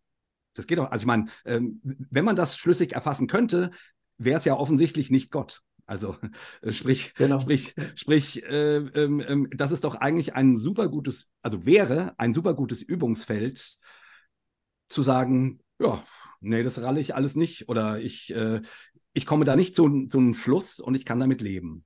Ich muss damit leben mhm. lernen. So, ja. Ja, aber de facto findet das ja nicht so viel statt, weil eine Attraktivität an diesen in sich geschlossenen Glaubenssystemen sind ja, dass dies, dass die ein schlüssiges System anbieten, ne, wo alles genau. zueinander passt und wo du eigentlich wenig Uneindeutigkeiten nebeneinander stehen lassen kannst. Gut, es gibt dann schon so Sätze wie, naja, also ne, am Ende äh, sind wir natürlich viel zu doof, um, um Gottes Gedanken zu verstehen. Ne? Die sind ja viel höher als unsere Gedanken und bliblablub. Aber im Großen und Ganzen passt das genau. ja alles zueinander. Ne? Da genau. bleiben Aber. wenig Fragen offen. ja. ja, ja, genau. genau. Naja, bis auf, bis auf die Menschen, die eben damit nicht zurechtkommen. Ne? Ich meine, ich kenne ja, ich kenn ja heute auch Menschen, die, die mit diesem Glauben wirklich glücklich werden. Und äh, das ist auch völlig okay. Ähm, und trotzdem gibt es immer mehr Leute, die einfach sagen, ich zumindest mit, mit manchen ähm, extremeren Glaubenssätzen oder Glaubensrichtlinien, ähm, die einfach sagen, ich, ich krieg's nicht auf die Reihe und ich werde letztendlich unglücklich damit. Genau. damit. Ja, ähm, genau. Unglücklich oder vielleicht sogar krank. Ne? Ja. Ähm, ich habe vor, im, im Sommer habe ich eine, eine Umfrage gemacht, ähm, die äh, wo ich so, so 60 Fragen so hatte, äh, wo es um, um diese Gedankengänge genau ging. Welche Gedankengänge habe ich eigentlich im Kopf? Und da haben jetzt so 130 Leute, 120 haben, haben dort mitgemacht bei dieser Umfrage und ich habe das mal so ein bisschen ausgewertet, weil mir das super auch interessierte. Und das ist tatsächlich so, dass die, die Belastung äh, oder die, die gefühlte Belastung äh, bei, bei den Menschen am, am größten ist, die eben in dieser Zwischenwelt so ein bisschen leben. Die sagen, ja, Glaube hat für mich schon noch eine Bedeutung oder ich glaube eher noch daran, dass es einen, einen Gott gibt, im Gegensatz zu Leuten, die vielleicht eine klare Position haben. Das heißt, hier ist es ziemlich, ziemlich klar er, ersichtlich, ähm, wo die größeren Belastungen liegen. Ja, so, und jetzt genau. ist dann, dann schon die Frage, wie, wie gehe ich damit um? Äh, ich habe das mal, mal sehr, sehr schön gehört. Ähm, ich habe, ob das stimmt oder nicht, aber das hat noch keiner nachgezählt, aber ich habe wohl die Auswahl an Gedanken, die ich so, so denken könnte, ist ungefähr so groß, wie, wie so Spielkarten auf ein Fußballfeld passen würden. Echt? Mhm. Ob das stimmt, weiß ich nicht, aber das Bild finde ich so schön. Ja. Und der sagte dann äh, so, und warum nehme ich ausgerechnet die Karten in die Hand, mit denen ich mir ein Eigentor schieße? Mhm. Ja. Das heißt, das ich habe hab so viel, ja. so viel Möglichkeiten an, an Gedanken. Wir hatten gerade eben so gesagt, äh, wenn ich ein Hobby gefunden habe, wenn ich ein Thema gefunden habe, was mich wirklich begeistert, äh, wo ich mich wirklich reinstürzen kann, wo ich mich weiterbilden kann.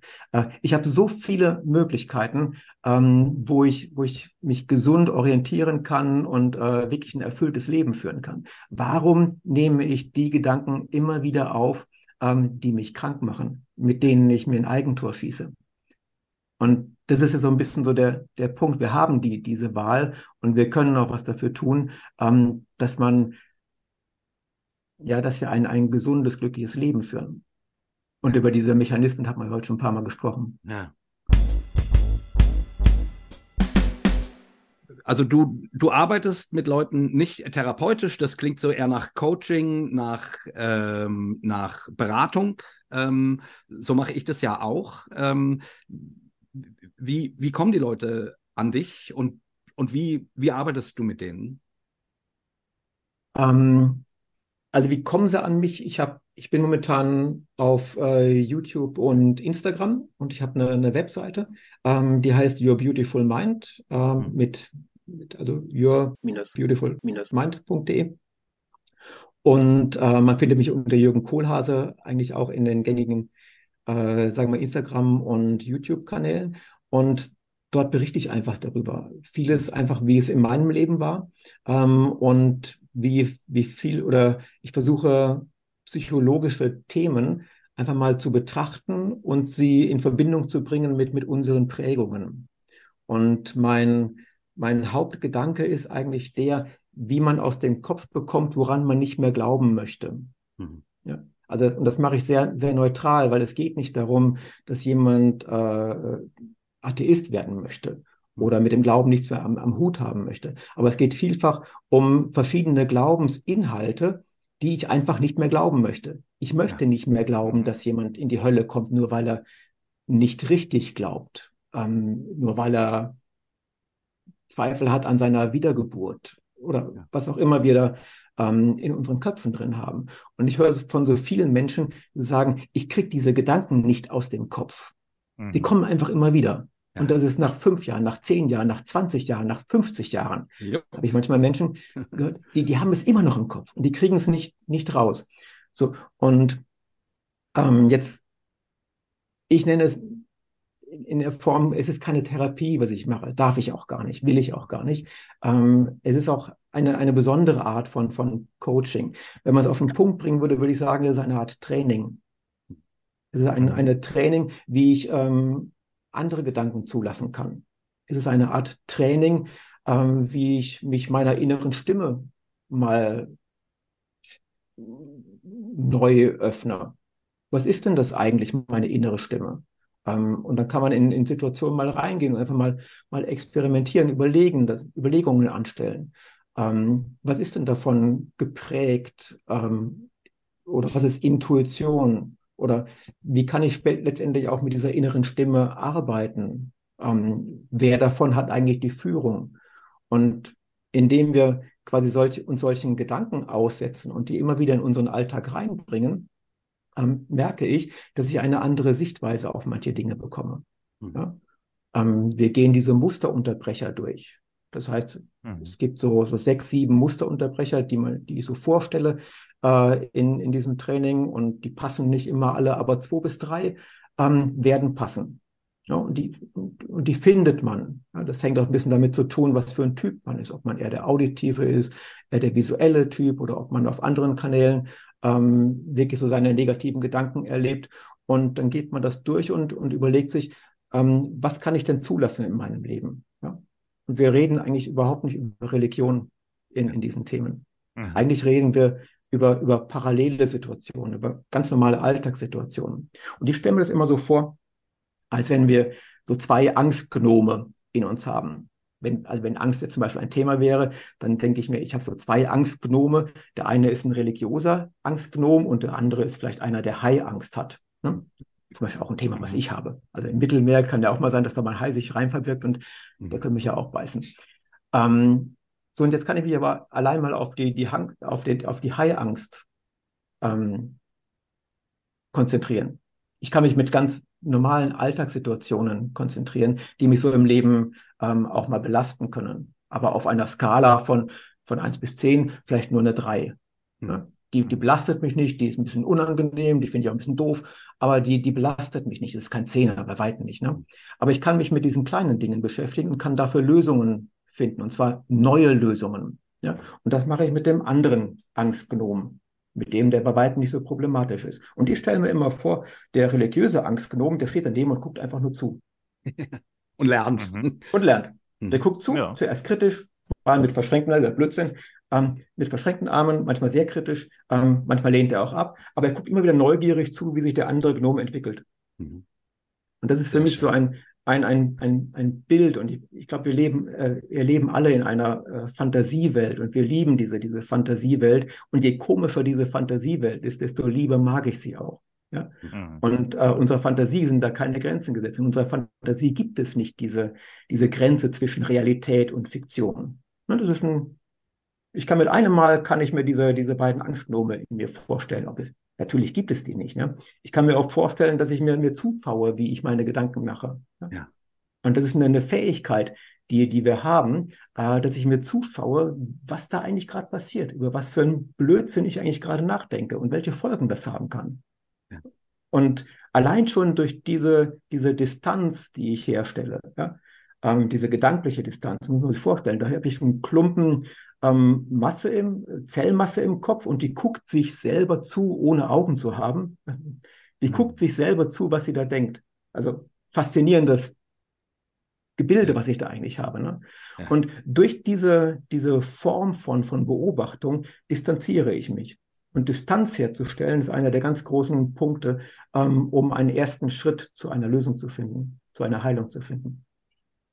So, und so arbeiten wir mit, mit diesen Menschen. Also, also es geht nicht um, um Vergangenheit, es geht nicht um Vergangenheitsaufarbeitung. Ähm, eigentlich geht es darum, ähm, sich täglich mehrfach ähm, einfach Impulse zu holen, neue Impulse zu holen. Und ähm, über diese Impulse reden wir.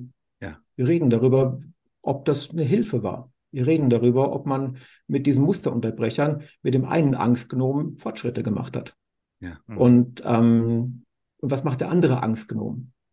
Guckt er, guckt er zu oder ist er schon neugierig geworden? Und über solche Bilder sprechen wir eigentlich. Und das ist dann der, der Punkt, wo man dann irgendwann sagen kann, so, und jetzt gehen wir zum nächsten Punkt mal hin. Ähm, was kann man denn stattdessen denken? Ähm, wie können wir uns denn mit der inneren Stimme mal auseinandersetzen? Ähm, was haben wir eigentlich für Werte im Leben? Ja?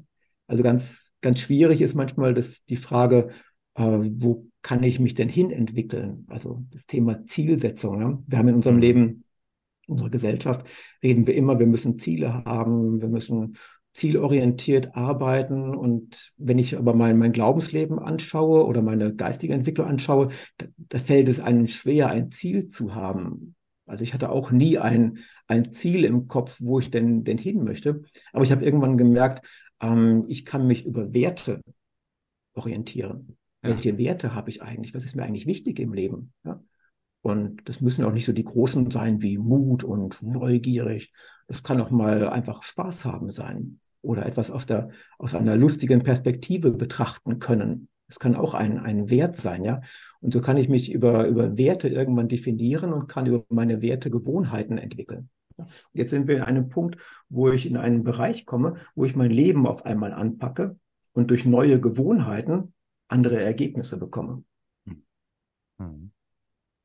Aber spannend, dann ist sozusagen die, die, The die theologische Arbeit für dich gar nicht so wichtig. Ne? Also du, du hast einen sehr pragmatischen Ansatz, ähm, weil du, glaube ich, auch einfach sehr pragmatisch inzwischen auf das Leben guckst. Äh, und also so, so, so klingt das für mich so nach dem Motto, wichtiger ist es, äh, dass jemand am Ende seines Lebens sagen kann, oh, das war ein tolles Leben, als dass jemand, mhm. keine Ahnung, theologische Fragen für sich erklärt hat. Ähm, ähm, ich spreche so. auch eigentlich so gut wie nie über irgendwelche theologischen Punkte. Ja. Ähm, es, es, es kommt, also von mir wird es nicht angestoßen und in der Regel kommt es auch gar nicht. Wobei, wobei das Interessante ist, ich habe eigentlich in der Regel äh, Christen in meinem mhm. Umfeld, ja, mit denen ich zusammenarbeite. Äh, es sind keine Menschen, die, die schon eine klare Position gezogen haben, die Atheisten sind. Ähm, ganz häufig sind es Menschen, die, die ähm, in einer Ge Gemeinschaft leben, die eine Gemeinschaft gefunden haben, ähm, mit denen man lachen kann, die einfach auch ein bisschen gesünder ist, aber die, die trotzdem äh, ihre Gedanken einfach nicht aus dem Kopf kriegen. Ja. Und die einfach immer wieder an ihre Grenzen stoßen. Das ist eigentlich die, äh, das sind solche Menschen, die dann immer sagen, boah, was macht denn der, der Jürgen da? Das hört sich ja ganz interessant an. Lass uns mal einfach miteinander sprechen, ob das was für mich sein könnte. Ja. Und äh, Ganz häufig äh, wird das auch nichts. Dann hat man miteinander gesprochen, man hat miteinander auch mal gelacht und hat dann gesagt, okay, jetzt, ähm, ich kann mir nicht vorstellen, dass, dass dein Weg mein Weg sein kann, aber war trotzdem toll, mal miteinander gesprochen zu haben. Und manchmal geht es auch so, dass man sagt, okay, lass uns, lass uns überlegen, wie man weitermachen kann. Jetzt sitzt du hier in einem, in einem christlichen Podcast, ne? Ähm, und äh, hast ja auch gesagt, dass du uns ab und zu mal zuhörst und so, wie wir über unseren Glauben reden und darüber nachdenken. Ähm, und da äh, frage ich mich natürlich ja, wie, also ich meine, wir reden jetzt ja hier ganz normal auch darüber und ich finde das super hilfreich, was du sagst. Ähm, wie gesagt, du hast eine total starke Gabe, äh, Sachen sehr komplexe oder auch äh, äh, verworrene Dinge in einem in schönen Bildern griffig und zugänglich zu machen, wirklich. Ähm, also doch ganz, Missionar auf eine Weise, wolltest du Ja, sagen. genau. ja, ganz, ganz stark. Missionar gefällt mir nicht so ganz, aber. nee, nee, genau, aber. Nur scherzhaft gemeint aber mich interessiert natürlich auch, oder, äh, oder auch weil du vorhin gesagt hast, naja, Atheist vielleicht auch nicht so ganz. Also gar nicht so nach dem Motto, was glaubst du denn heute? Aber wie geht's dir denn jetzt hier so in so einem christlichen Kontext ähm, ähm, zu reden? Triggert dich das? bist, du, bist du damit ganz cool? Äh, wie, wie, wie, wie, ich meine, ähm, wie, wie siehst du das jetzt heute? Ich meine, wir sind ja sozusagen ähm, nach wie vor Gläubige. Also ich hatte die ganze Gefühlspalette. Den, den Vortrag hattest du ja gemacht. Du, Jürgen, können wir eigentlich mal darüber sprechen, über dein Nichtglauben oder wie es dir dabei geht, in einem christlichen Podcast interviewt zu werden? Und ähm, ganz ehrlich, reden wir mal, mal so, wie wir gerade eben auch schon gesprochen haben. Also, mein, mein ersten Gedanken, den ich mir geholt habe, war Aubacke. Ähm, das kann ja was werden, wenn, wenn die mich zu Themen fragen, zu denen ich keine Antwort geben kann. Ich, ich stehe am Ende da wie ein Honk.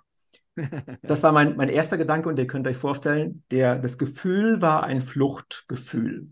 Ähm, ich kann immer noch absagen. Das, oder, oder wir schneiden es raus. Ja. Ähm, dann habe ich mir den Gedanken geholt, naja, vielleicht ist es für manche Leute ganz interessant, mal jemanden zu sprechen, ähm, der von sich behauptet, er glaubt heute nicht mehr. Und wie steht denn der zu manchen Themen? Äh, dass es einfach interessant wird. Und ihr könnt euch vorstellen, das Gefühl danach war schon nicht mehr Flucht, sondern war, das können wir doch machen. Und dann kam ich mir die Gedanken geholt, vielleicht gibt es auch Menschen, die eine ganz ähnliche Geschichte hatten wie ich und die nach einem Ausweg suchen. Und vielleicht können die mit dem was anfangen, was ich in meinem Leben erlebt habe. Ähm, und dann könnt ihr euch vorstellen, dann war das äh, Gefühl ein ganz anderes. Ja. Dann war das Gefühl, äh, oh nee, lass uns das Thema machen. Lass uns mal darüber sprechen. Und so wie ich euch kennengelernt habe, auch in anderen Podcasts, äh, ihr seid immer sehr wohlwollend zu, den, zu euren Gästen gewesen. Und das hat mir dann den Auftrag gegeben. Ich sagte, nee, das machen wir. Und ich fand den, den Gedanken wirklich sehr cool, äh, dieses Thema einmal mal zu besprechen. Ähm, wie denkt einer, der heute nicht mehr so glaubt? Oder wie redet einer, der heute nicht mehr glaubt mit Menschen, die jetzt eben doch noch sehr, sehr gläubig sind. Ja, cool. Du hast ja vorhin äh, das Thema Sinn des Lebens angesprochen. Wie beantwortest du denn für dich heute diese Frage, wenn die religiöse Option, die ja zumindest in dieser Hinsicht schon eine große Tasche hat, ähm, so, ähm, wie, wie gehst du denn damit um? Würde mich mal interessieren. Ja, wir hatten ja von, von Erlebnissen gesprochen, ähm, die man, die man so in der Dekonstruktionsphase hat. Und auch dazu habe ich tatsächlich äh, ein, ein Bild von mir, das war auch wieder ein, ein Punkt, ein, ein Mini-Gedanke. Ähm, auch der war wieder bei mir im Wohnzimmer daheim. Und zwar, als ich dann irgendwann gemerkt hatte, mein, mein Glaube, der ist jetzt zerbrochen, der ist wirklich in sich zusammengefallen. Ähm, der, der nächste Gedanke, den, den ich hatte, äh, das war keine Angst, sondern das war der, der Punkt, wow, jetzt habe ich eine ganz neue Verantwortung für mein Leben. Mhm. Und, und ich, ich mag, ich mochte diesen Gedanken und ich dachte auch, ich habe den nicht, nicht als erschreckend empfunden, sondern äh, wie so eine Art Befreiung. Ich habe oft darüber nachgedacht, was damals eigentlich passiert ist. Und ich erlebe diesen, oder ich habe diesen Moment schon öfter gehört von Menschen, die mal irgendwann ganz am Boden sind. Ähm, die entweder in, ein totales, in eine totale Krise gefallen sind, weil sie alles Geld, Job, Frau, äh, Partner oder sonst etwas verloren haben und die dann auf einmal eine, eine Form von, von Freiheit äh, empfinden, sagen, wow, jetzt kann ich nochmal komplett neu anfangen.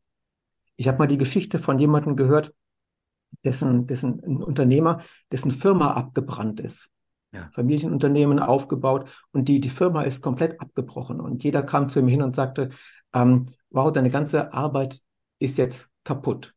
Und der hatte gesagt, ja, aber ich schleppe jetzt auch keine Altlasten mehr mit mir rum. Mhm. Ich kann jetzt mhm. alles komplett neu aufbauen. Ja, ich schleppe nicht die ganzen Fehler mit mir herum, die ich in der Vergangenheit hatte, sondern ich kann jetzt, ich habe die Möglichkeit, etwas Neues aufzubauen. Also diesen, diesen Switch auf einmal ähm, zu erleben, das ist gar nicht schlimm, wenn da etwas zusammenbricht, sondern man erlebt teilweise wirklich das Gefühl davon, jetzt habe ich eine neue Verantwortung für mein Leben und jetzt kann ich anfangen, ähm, mir mein Leben aufzubauen. Super. Und ja. zum Thema Sinn des Lebens habe ich für mich so gesehen, ich habe den, den Sinn des Lebens nicht, nicht gefunden. Ähm, aber ich kann meinen Aktivitäten, ich kann meinem Leben einen Sinn geben. Ich kann Begegnungen einen, einen Sinn geben.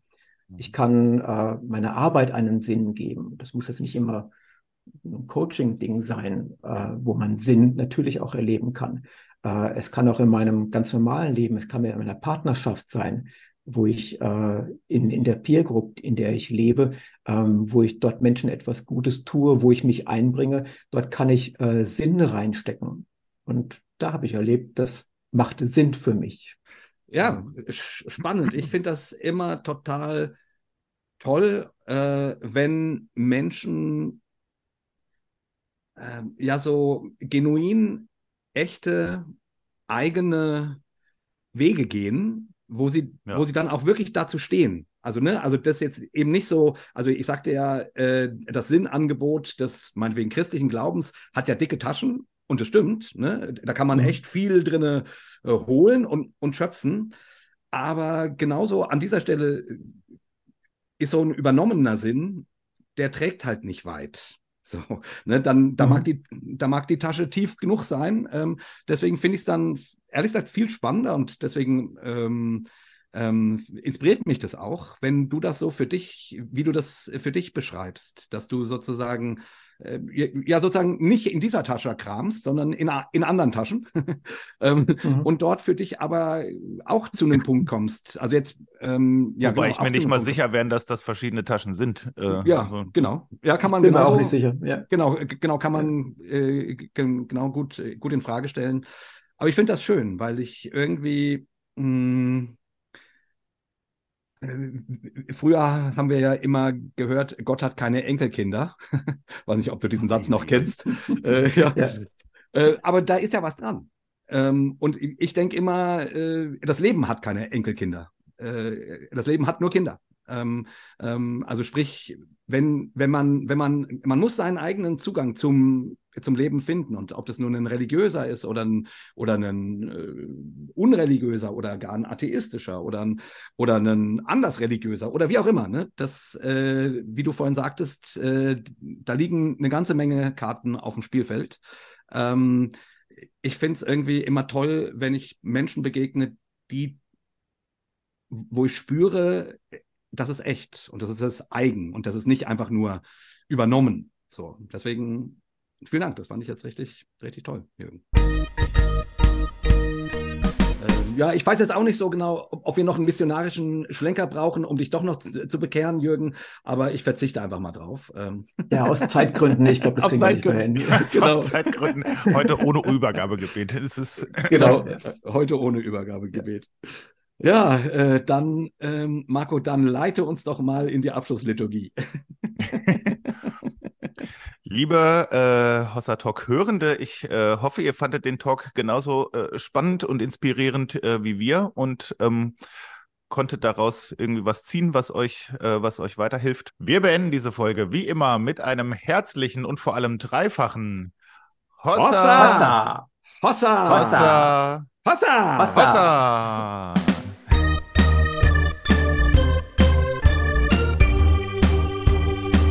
Talk.